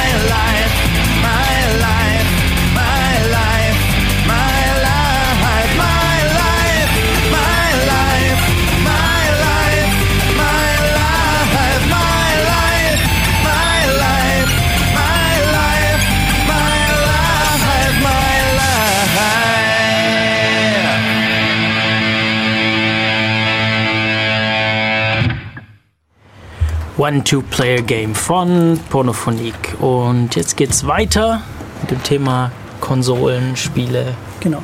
Wir waren vorher bei der vierten Generation Spiele. Äh, ich glaube, Simon wollte noch ein paar Schlussworte dazu sagen für zur vierten Generation. Wollte ich. Ähm, nee, ich wollte ja noch ein bisschen was erwähnen, was es an Zusatzhardware halt für den Gameboy gab. Also es, äh, der hatte halt irgendwie einen, einen Anschluss, wo man zum einen halt einen Kabel anstöpseln kann, um Multiplayer-Spiele zu spielen. Also gerade bei Pokémon fand ich es halt cool, dass du halt gegeneinander spielen konntest. Das kam dann wahrscheinlich mit der Generation halt, weil Multiplayer-Spielen war halt vorher noch nicht so Pokémon wirklich. wurde dazu entwickelt, dass es das, das Link-Kabel benutzt. Genau. Ähm, es gab für den ähm, Gameboy noch einen ähm, kleinen Thermodrucker, wo man sich irgendwie Bilder von Pokémons oder seine Urkunde ausdrucken lassen konnte. Und ich glaube auch eine Kamera, also bin ich mir aber nicht sicher. Ja, es gab auch eine Kamera. Also es gab sogar schon Zubehör zu der Technik. Das, Wichtig zu erwähnen ist vielleicht auch noch, die hatten keine Hintergrundbeleuchtung, die Bildschirme. das, Das ich- kam irgendwann später dazu. Das hieß eigentlich so, du konntest im Dunkeln nicht spielen. ja. Das kann man sich heute, wenn man so mit dem Handy sind, stellt man sich immer vor, ja, ich kann doch überall spielen, aber damals, wenn es dunkel war, konntest du auch nicht mehr spielen, außer du hattest irgendwie eine Lampe, die dann da drauf leuchtet. Äh, Du konntest, das andere war, du konntest auch nicht in der prallen Sonne spielen. Ja, Oh, das so. du konntest aber den Kontrast verstellen, dass es dunkler war. Also es gab an der linken Seite noch so ein Kontrastrad, wo du das dann halt verstellen konntest. Die Displays waren so grün-schwarz, Monochrom-Displays halt. ähm, und du konntest es dann halt auf deutlich dunkler stellen, sodass es dann in der Sonne irgendwie besser ging. Das ging ja. Ja. Ja, genau. Äh, was sich jetzt so gibt. Naja, Multiplayer kam ja auch schon vorher dazu bei der NES. Da konntest du auch schon zu zweit spielen. genau, beim Super Nintendo zwei Controller. Beziehungsweise mit dem Multitap dann zu fünft. Das hieß Multitap.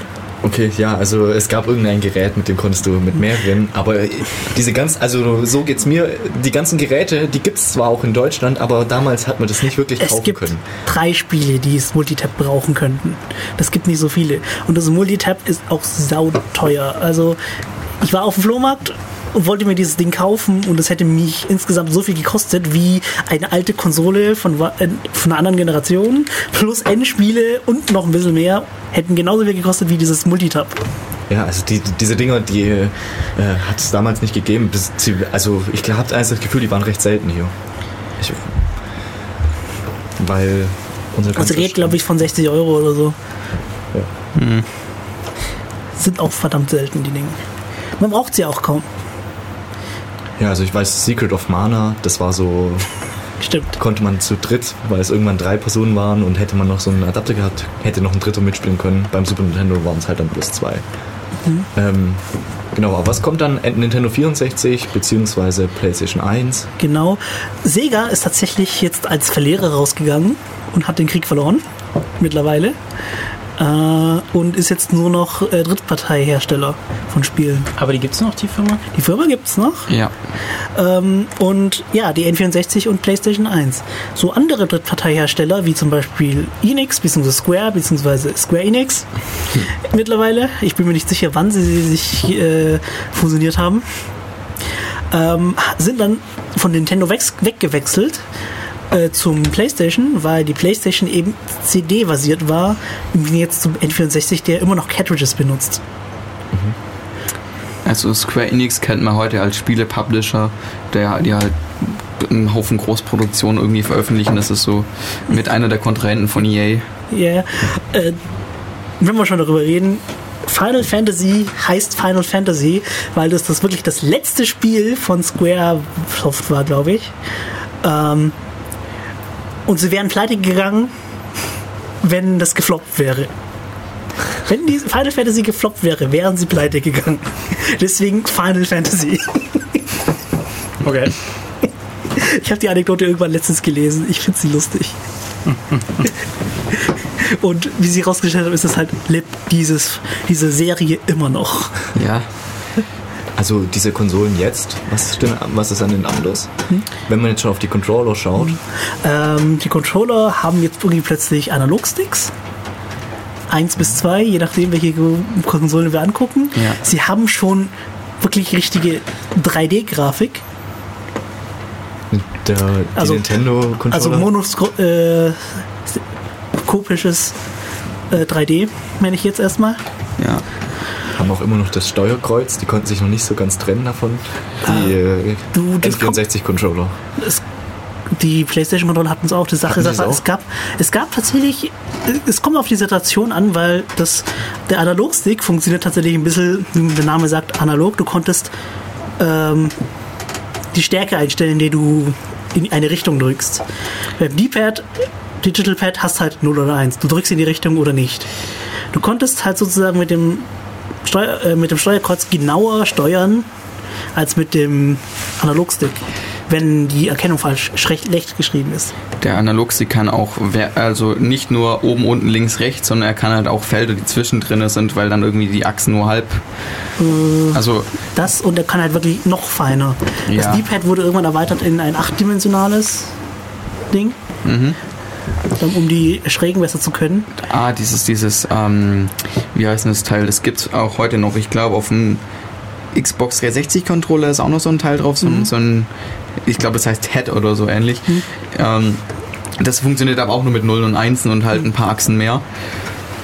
Während halt, ähm, ja, Also wenn wir schon jetzt von N64 reden, nehmen wir das populärste, populärste Spiel, das es dafür gab, Smash. Da, da, da sieht man ja so den Unterschied beim äh, Analogstick. Du konntest, wenn du ihn leicht geneigt hast, eben laufen und wenn du ihn stärker geneigt hast, konntest du rennen.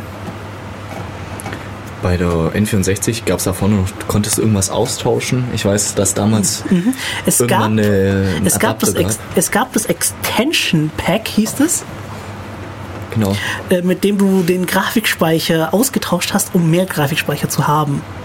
Die Sache war nur, die Spiele waren irgendwie sehr komisch programmiert. Du konntest das Pack nicht einfach drin lassen. Du musstest für Spiele, die das nicht unterstützt haben, wieder das alte, das alte Modul wieder reinsetzen. Also ich weiß, dass damals bei Donkey Kong 64 war das Ding dabei. Und dann hast du das alte eigentlich so gut wie weggeschmissen und hast das neue reingesetzt und konntest alles, also alles noch spielen, aber das kann gut sein, dass wir die Spiele nicht haben, wo das dann nicht funktioniert hat. Ja, es gab dann noch ein paar andere Erweiterungen, die wurden dann in dem anderen Slot äh, im Controller reingesetzt. Äh, nämlich diese Game Boy Slot Erweiterung. Transfer Pack. Das kam für Pokémon, fürs Pokémon Stadium mit, damit man Pokémon dann auch in 3D spielen konnte. Zumindest die Kämpfe.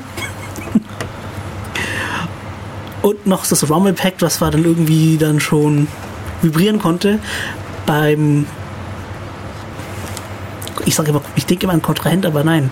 Wie hieß das andere Wort? Controller. Nein, Konkurrent? beim Konkurrent, genau. Äh, bei der Playstation war das Ding schon längst im Controller eingebaut. Ja, es gab, ähm, genau, also dieser N64-Controller, der hätte, hatte eben auch im Controller sozusagen eine, was zum Einstecken. Ja, da konnte man verschiedene Sachen anstecken. Unter anderem halt so ein Rumble-Pack. Genau. Ja. Was so das Ding bisschen speziell macht, ja die Playstation. Ich rede mal über die Playstation mehr. Ich glaube, wir haben genug Nintendo-Kinder hier drüben. 2 zu 1. Drei. 3 zu 0. Wobei ich die Playstation richtig cool fand, weil wenn man sich so die Spiele für die N64 anschaut, ich kenne hauptsächlich nur, wie soll ich sagen, kinderfreundliche Spiele. das stimmt. Naja,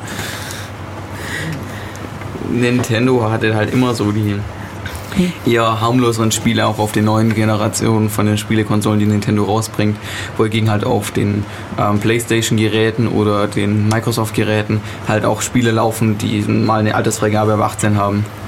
Also da unterscheidet sich halt auch, glaube ich, ein bisschen die Zielgruppe von den Konsolen. also das stimmt schon.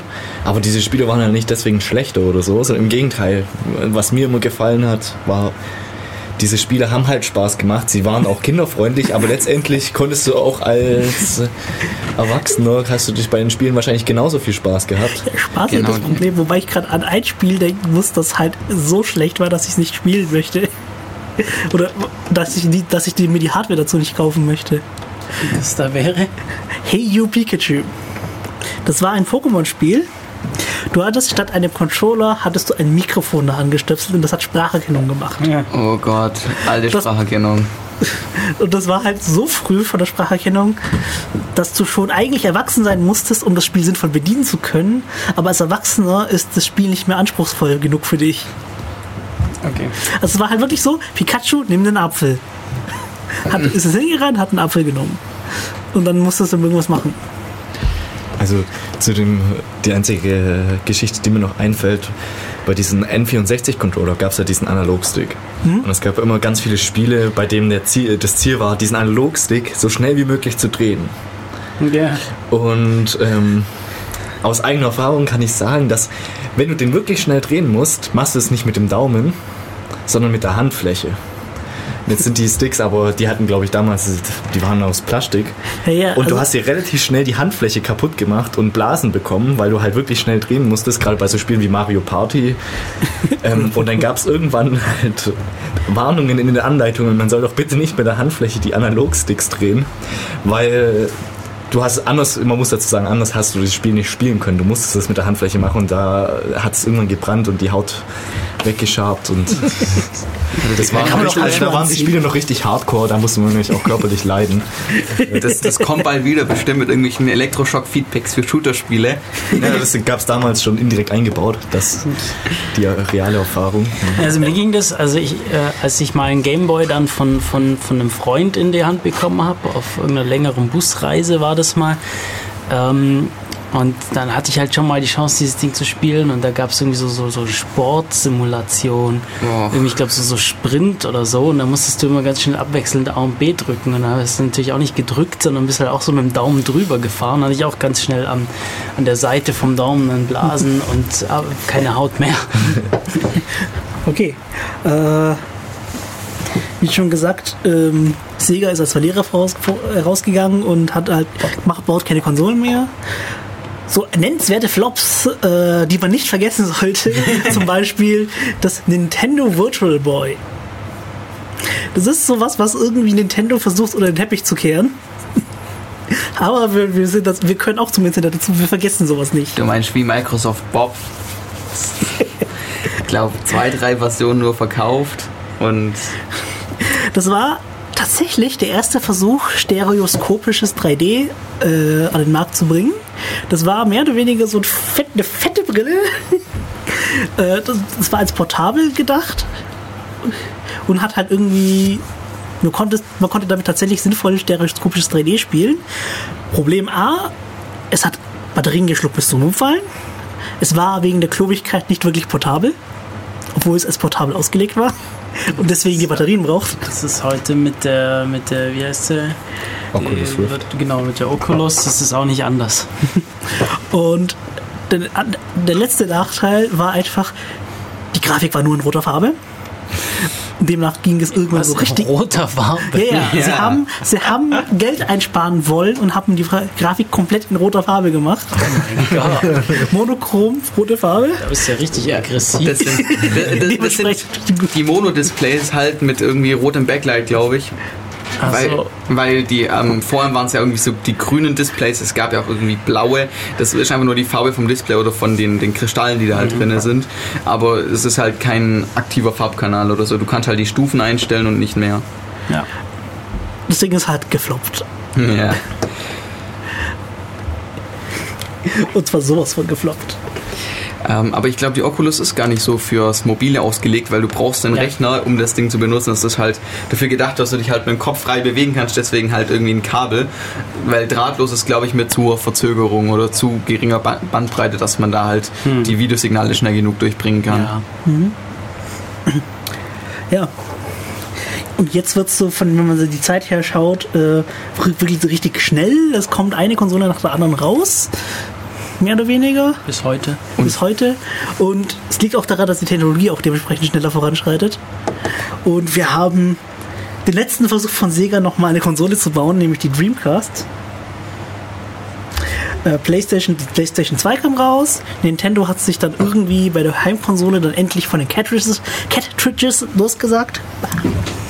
Nämlich äh, sind dann auf, von der Gamecube auf DVDs gewechselt gleich. Das waren tatsächlich DVDs. Microsoft möchte auch was vom Kuchen haben und hat die Xbox gebaut. Also wir haben jetzt noch drei äh, große Mitbewerber, das ist Sony, Microsoft und Nintendo. Sega, Sega Dreamcast ist leider auch gefloppt. Die hatte auch sehr lustige Features gehabt, die sich heute irgendwie in anderen Konsolen wiederfindet. Welche denn? Lustigerweise. Äh, Wii U, Achso. beziehungsweise in GameCube war das dann auch schon drin, aber die haben halt. Sega hatte damals halt richtig coole Ideen gehabt, aber haben nicht die, haben nicht die Technologie gehabt, es cool zu machen. Ja, ähm, Okay, wir fing, das fing dann an mit eben mit, wir, wir benutzen jetzt DVDs für noch mehr Speicher und haben jetzt und lösen uns langsam von der, wir haben andere Hardware in der Konsole als im PC. Ich meine, die Xbox war der erste Konsole, wo eigentlich PC-Hardware verbaut wurde. wollen wir, wollen wir noch mal eine kurze Pause machen und das dann äh, danach mit den, mit den modernen PC-artigen Konsolen weiter besprechen? Ja, okay. Wir haben ja auch noch Musik äh, passend zum Thema immer noch. Ähm, ich hätte hier anzubieten Take Me to the Bonus Level because I need an extra life. Immer noch von Pornophonik und immer noch freie Musik. Bis gleich. Äh,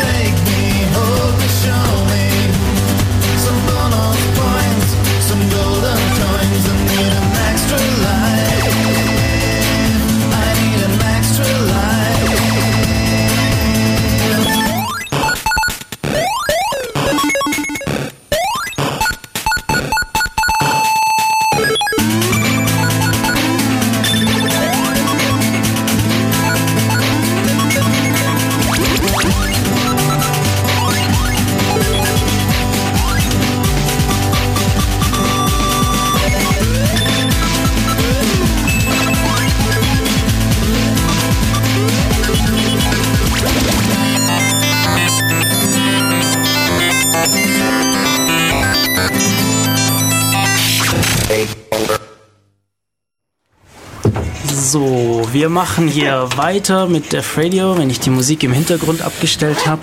Wir haben hier so einen tollen Rechner, der irgendwie einen Lautsprecher eingebaut hat und den wir nicht auskriegen. Nee, unser Thema heute bei Def Radio auf Radio Free FM ist immer noch Konsolen und wir sind jetzt bei den Konsolen angekommen. Ähm, beziehungsweise sind jetzt beim Thema angekommen, wann kann man die eigentlich, wie unterscheidet man die eigentlich noch von PCs? Also die PlayStation 2 hatte zum Beispiel immer noch den MIPS verbaut, beziehungsweise den MIPSel. MIPSel heißt einfach nur Ende, äh, ist ein MIPS mit äh, Little Endian. Also äh, MIPS ist eine Rechnerarchitektur, eine Prozessorarchitektur. Ähm, während Nintendo immer noch auf den Power-PC vom IBM setzt. Das ist auch eine andere Rech- äh, Prozessorarchitektur. Die Apple auch eine Zeit lang benutzt hat. Genau. Ziemlich lange, die haben die haben recht spät auf, auf die. Wobei bei der Xbox bin ich halt irgendwie nicht ganz so richtig informiert, weil ich dachte, dass es wirklich PC-Hardware war. Also ich weiß, dass die Xbox 360 den, den Cell-Prozessor benutzt hat. Das kenne ich wirklich PC-Hardware war, sondern halt irgendwie was, was halt nur die 360 hatte. Ähm, wo ich weiß, dass sie garantiert alle ähm, PC-Hardware benutzen, das ist die neue Generation, also ähm, die Xbox One und PlayStation 4, die benutzen halt irgendwie dieselben ähm, APUs, die AMD auch sonst so für den PC-Markt verkauft. Also APU ist Accelerated Processing Unit, das ist so eine Kombination aus Grafikkarte und CPU, die halt ziemlich gut ineinander verzahnt sind. Ähm, und ja, das sind so eher die Mittelklasse APUs, sage ich mal. Ähm. also nicht das Beste, was man kriegen konnte, aber ich glaube, das haben sie aufgrund des Stromverbrauchs gemacht. Das ist, wir benutzen den Stream auch. Ich glaube, das Stream ist gerade abgestorben. Was? ähm, werden wir noch irgendwie aufgezeichnet? Weiß ich nicht, das sehen wir dann. Sehen wir dann. Wie kann das Stream... Warte mal kurz. Egal. Ähm, Naja, wir bleiben das, jetzt mal bei. was was redenswert ist, ist, ähm, die PlayStation 2 hatte tatsächlich auch von Sony unterstützt äh, einen Linux-Port gehabt. Äh, du konntest Linux drauf laufen lassen. Das Einzige, was halt nicht ging, war ähm, das DVD-Laufwerk anzusprechen. Aus äh, Anti-Piraterie-Gründen. Der Stream tut noch. Ich habe gerade... Nur die Stream-Informationen gibt es nicht. Ja. Und ja.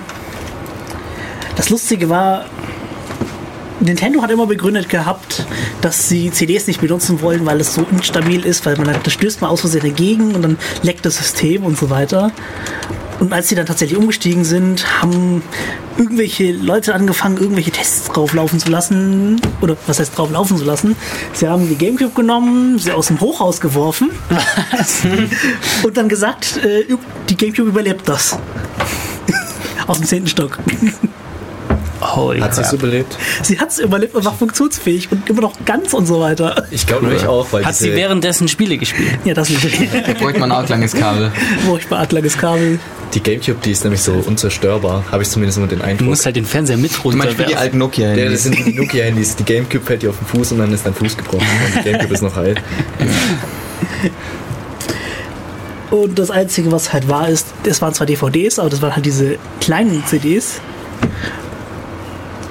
Und wenn man dann irgendwie äh, Sicherungskopien spielen wollte, äh, musste man entweder die kleinen Rohlinge nehmen zum Brennen oder ein anderes Gehäuse verbauen. Weil die sonst nicht reingepasst haben. Achso. Anderes Laufwerk hast du dann gebraucht. Ja, das Laufwerk war nicht das Problem, es ist einfach nur die Größe von den Dingen, dass es reinpasst. Okay. Du hast aber auch dann so einen Mod-Chip installieren müssen. Äh, ja. Weil sonst hat es eh von Haus aus eh nicht funktioniert. Was der so Mod-Chip macht, ist dann immer sagen, ja, ist ein gültiges Spiel. Genau. Bei allem. Was, was ja auch dann, ich glaube das erste Mal kam, dass sozusagen du der Gamecube oder der Playstation auch eine Speicherkarte mitgibst, worauf du die Spielstände dann speicherst. Also Ja, Das das, war war, das- das war bei, bei der PlayStation 1 auch schon so. Aber das war so wirklich auf dem Massenmarkt, also auch auf den westlichen Markt, was, was neu war, weil die, sowohl die Super Nintendo als auch die Nintendo selber haben es außerhalb von Japan nicht gehabt. Darf ich mal was Lustiges erzählen? Und zwar bei der ähm, Xbox, bei der, ich glaube bei der 360 ist das so. Du brauchst, um, die, um gewisse Spiele zu spielen, irgendeinen Speicher, um sie drauf zu installieren oder Teile davon zumindest, wie halt bei GTA. Und da, wenn, wenn der Internetspeicher nicht ausreicht, musst du ein USB-Gerät anschließen, um halt den Speicher zur Verfügung zu stellen. Und wenn das zu langsam ist, kann, funktioniert das nicht. Also du kannst noch so großen USB-Stick oder Festplatte anschließen, wenn es nicht die nötige Reaktionszeit hat oder nicht die nötige Bandbreite, dann ähm, sagt die Xbox nein. Also während des Setups noch irgendwann. Das, das heißt, das kann sein, dass du drei, vier USB-Sticks kaufen musst, um zu testen, welcher geht. Also Es gab ja irgendwann Listen. Ich meine, das ist Ja. jetzt die Zeit, wo das Internet wieder groß, äh, endlich groß wurde, was ist wieder? Äh, und die Leute dann mal, die ersten Leute angefangen haben, die googeln zu können. Hab's da die Google 360 ist gar nicht so alt. Also Ja. Die ist nicht so alt, die gehört auch schon zur, Generation, zur nächsten Generation, nicht die siebte. Wie viele Generationen haben wir denn? Äh, acht, also acht, die siebte und die achte laufen immer noch. Es läuft halt so lange, bis es nicht verkauft wird. Ja. Ich glaube, wir müssen mit den Gameboys bzw. Handhelds nochmal nachziehen. Ja, ja, äh, die Ja. Handholz haben, gab es halt irgendwann den Game Boy Color, den Game Boy Advance. Sony hat irgendwann den PlayStation Portable rausgebracht und der Rest ist mehr oder weniger einfach nur gefloppt, würde ich sagen. Um es Wie zu sehen. mit dem Nachfolger aus der Vita? Ich dachte, die wird immer noch Die verkauft. Vita ist ja noch später. Ja, das, das ist aber der Nachfolger von der Portable, dachte ich. So der Der ist der, direkte. Nachfolger, der direkte Nachfolger von der Portable, von der es ja auch mehrere Visionen gab. Das habe ich gar nicht so mitgekriegt. Es gab von der Portable die 1000er-Reihe, die 2000er-Reihe und die 3000er-Reihe. Mit jedem. Die 1000er-Reihe hatte, also die hatten immer so Zahlen hinten dran in der, Ein in der Einer-Stelle. Die hat eigentlich nur gesagt, von welcher Region diese Ding stammt. Ähm, bei der Portable ist halt besonders, die haben auch so eine Art CD, so eine Mini-CD hinten drin. Ja. Allerdings ist die in einem Plastikgehäuse, das du von außen, glaube ich, nicht aufmachen kannst, als Schutz, dass sie halt nicht verkratzen. Die Teile heißen UMD. Ja, Universal Media Disc. Ja, ich weiß gar nicht, wie viel Speicher die hatten, aber ich halte das vom Konzept für gar nicht so blöde, weil die Ähm. Speicherdichte relativ hoch ist. Ähm, Das Problem an den Dingern, sie haben zwar so diesen Schutz, aber sie, die, solche Gehäuse sind viel zu teuer zum Herstellen. Ich meine, als die DVDs zum Beschreiben rauskamen, gab es DVD-RAM. Das war auch das Format mit der Hülle. Das hat sich halt nicht durchgesetzt, weil die Leute meinen, die Hülle war zu teuer, den zu kaufen. Finde ich schade, weil mit den Festplatten hast du es ja nicht anders. Der Datenträger ist relativ empfindlich, aber du hast dann halt das halt ausgeglichen durch ein relativ robustes Gehäuse, das halt auch noch Vorteile bringt, wie wenn man das mit einer anderen Atmosphäre füllt, kann man den Datenträger schneller drehen lassen und dementsprechend höhere Lese- und Schreibraten erzielen. Oder gar keine Atmosphäre haben. Ja, ich glaube, das hätte bei optischen Datenträgern auch relativ sinnvoll funktioniert, aber dazu ist es halt irgendwie nie gekommen. Und ich meine, wir haben halt bei optischen Datenträgern den Nachteil, dass wenn die verkratzen, dass sie relativ unbrauchbar werden.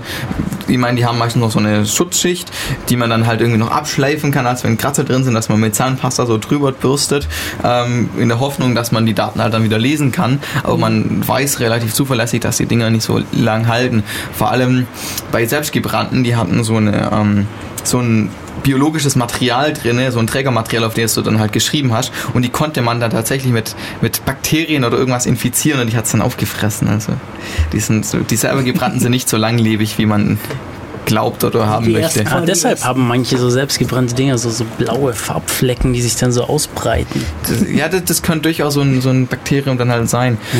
Ähm, die späteren sind natürlich ein bisschen robuster geworden, aber man möchte seine Backups nicht langwierig auf DVDs oder CDs lagern, sondern eher auf Was nennenswert zu dieser portablen Generation Nintendo DS und PSP, das ist dieselbe Generation, ist, ist die Pandora. Ah, Das war diese Open Source Konsole mit auf Linux basierend. Ähm, nicht sehr erfolgreich wie leider immer. nicht sehr erfolgreich, aber sehr lustig, was man da machen kann. Ah, teuer, glaube lief- ich. läuft da komplettes Linux drauf. Ja, so ein Aber Das ist ja nicht schwer. Derivat. Äh, eine Debian-Derivat war es, ja. Okay. Willst du es noch? Gibt es noch und sie sind aber gerade dabei, den Nachfolger davon zu Ja, machen. voll geil, will ich haben. Meine erste Konsole. Du kannst auch die, die Uya kaufen, das ist so ein, so ein Android-basiertes Ding, da ist so was wie ein Handyprozessor drin, ähm, zum Anschluss an Fernseher. Also du holst natürlich keine Bombengrafik mit raus, aber ich glaube, die meisten Spiele, wo eher einfach gestaltet sind, brauchen das gar nicht.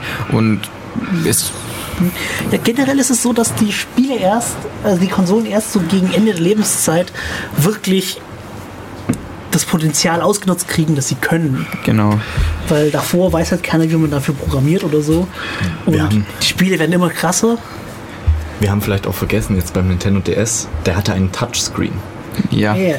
Das war damals, also ich kann bloß aus meiner Sicht erzählen, aber als das damals, das war erstmal so wow. Cool. Weil alles, was du davor in der Hand hattest, das hattest du halt nur noch einen Controller oder ganz normale Knöpfe, aber beim DS, da war ein Touchscreen verbaut. Heute ist das normal, ja. Ja. Aber damals war das. Das war was Neues. Ich glaube, da war's, war noch vor den iPhones, oder? Also zumindest vor der, Ja. vor, vor, vor, vor der Ja. Zeit, wo iPhones populär waren. Es war kein kapazitives Display, also mit dem Finger konntest du nicht so viel anfangen, sondern es war residiv, das heißt so auf Druck basierend. Du hattest so einen Stift dabei, so einen Ja, du kleinen. konntest mit dem Finger mal drauf. Ja, mit dem Finger ging es auch, aber du musstest halt drücken. Also es ist nicht so, dass du so leicht drüber schweifen kannst und so mit ja, so wie man es halt heute von den Handys gewohnt ist, sondern es war halt echt mit einem Stift und mit Druck. und je nachdem halt, was du für Spiele gespielt hattest und halt den äh, Touchscreen ausgiebig genutzt hattest, brauchtest du dringend eine Schutzfolie, weil du sonst den Touchscreen mit dem Stift durchgewetzt hast. Plus, der DS hatte zwei Bildschirme. Ja, genau. Deswegen Das hast du ja auch DS. Double Screen. Aber das, das war was, was irgendwie zumindest ab dem Moment war für mich Nintendo immer so ein bisschen gimmickmäßig. Ja? Wir hatten Ja. einmal zwei Bildschirme, wir hatten Touchscreen, jetzt bei der Wii haben wir Bewegung, jetzt bei der Wii U haben wir nochmal mehr Bildschirme und Bewegung und alles mögliche. Ja. Das gab's, davor war das irgendwie zumindest nicht in meinem Schirm, das, davor war Konsole für mich Controller und Fernseher. Und das ist heute gar nicht mehr Ja, was kam denn zu der Generation von der Wii, wenn wir schon darüber reden, raus? So, die PS3 Ja. und die Xbox 360. Ja, so langsam haben wir auch äh, kaum noch Zeit übrig. Was, was müssen wir denn jetzt noch unbedingt loswerden, bevor wir die Sendung heute abschließen? Ja, die neueste Generation ist halt jetzt die Wii U, PS4 und die Xbox One. Wir können es vielleicht mal nur ein bisschen Vergleich von Und den Grafik- 3DS natürlich. Ja, wir können mal noch den Grafikvergleich ziehen, weil es fing ja natürlich alles schön an mit monochromer ähm, 2D-Grafik, ähm, ging dann halt irgendwann weiter mit so einfachem 3D, also nicht so nicht so gutes 3D mit einem Bildschirm halt, also du hast keine stereoskopisches, sondern so monoskopisches 3D. Ähm, das blieb und ich glaube, das richtig gute monoskopische 3D fing dann halt an mit der Generation, mit der, der Xbox 360, glaube ich, wo ich das Gefühl habe, ja, da, da taugt die 3D-Grafik halt schon irgendwie was. Ja, okay, glaub, die, die davor waren auch nicht die, so übel. Die, diese, die Generation davor ging auch schon. Das Problem war halt, dass. Nintendo immer noch keine, wie soll ich sagen, vergleichbare HD-Grafik bietet. Sie Ja, wollen es ja auch nicht, weil sie sind immer noch, wenn man sich Konsolen so an, so im Verbreitungssektor anschaut, äh, in der Verbreitung anschaut, so rum, äh, mehr so Familien-Party-Konsole, während die anderen wirklich auf möglichst pornöse Grafik. Ja, genau. Und die Wii hat halt trotz ihres neuen, äh, relativ kurzen Lebensalters halt immer noch relativ simple Grafik. Das also ja immer noch Geld. Ja, ich, es ist glaube ich auch billiger von der Herstellung her. Du brauchst halt keinen so richtig dicken Grafikchip, sondern halt eher so was, was Simples, was halt. Ja, Naja, Nintendo hat halt ab der Gamecube den Weg umgeschlagen und gesagt, nö, wir machen jetzt kein Grafik-Battle mehr, so wir machen jetzt andere Sachen, Bewegung. So, also so ist mein Eindruck, weil Ja. bis zur Gamecube waren die sich alle sehr nah. Da waren die alle sehr nah. Da war es die Frage von eine Glaubensfrage und eine Spielefrage. Heute ist immer noch. und ab da hat sich das ein bisschen abgespalten, weil die Grafik der Wii war zum Beispiel auch schon wieder eigentlich nicht schlechter als die von der Gamecube. Zumindest in manchen ja. Sachen. Und ja, die gehen jetzt immer noch entscheidend andere Wege. Okay, wir sind in der heutigen Zeit angekommen, aber unsere Zeit in der Sendung ist vorbei. Ja. Das heißt, äh, wir verabschieden uns. Wir spielen noch den Song Game Over passenderweise und äh, geben dann nahtlos ab an Marc mit, der Sonder mit einer Sondersendung zum 20-jährigen Jubiläum von Radio Free FM. Äh, Sag Hallo. Hallo. Äh, ja, wir verabschieden uns. Der Radio gibt es wieder in 14 Tagen. Ähm, Im Studio heute waren Matu, Reiki. Niklas? Simon. ciao, bis bald. Tschüss. Jetzt muss ich nur noch das Lied finden. Da ist es.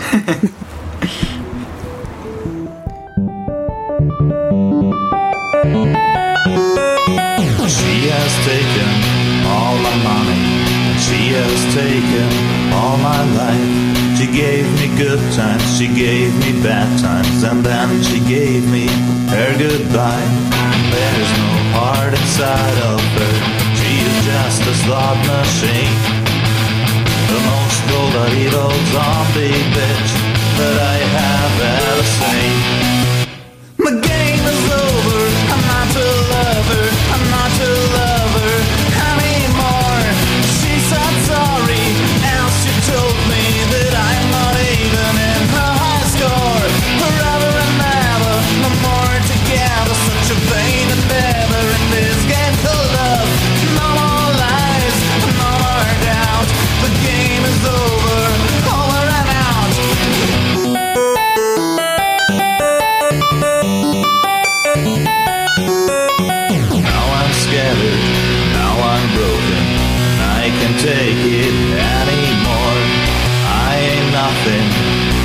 Shadow of the man that I was before.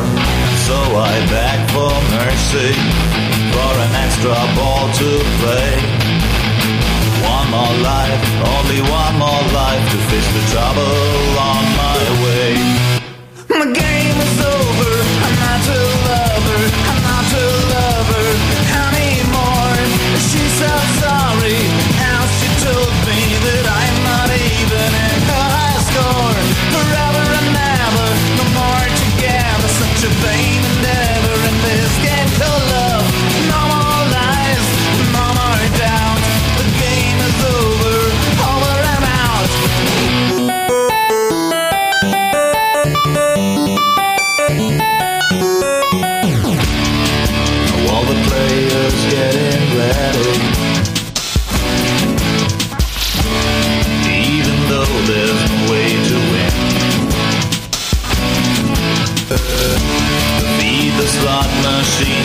Feed the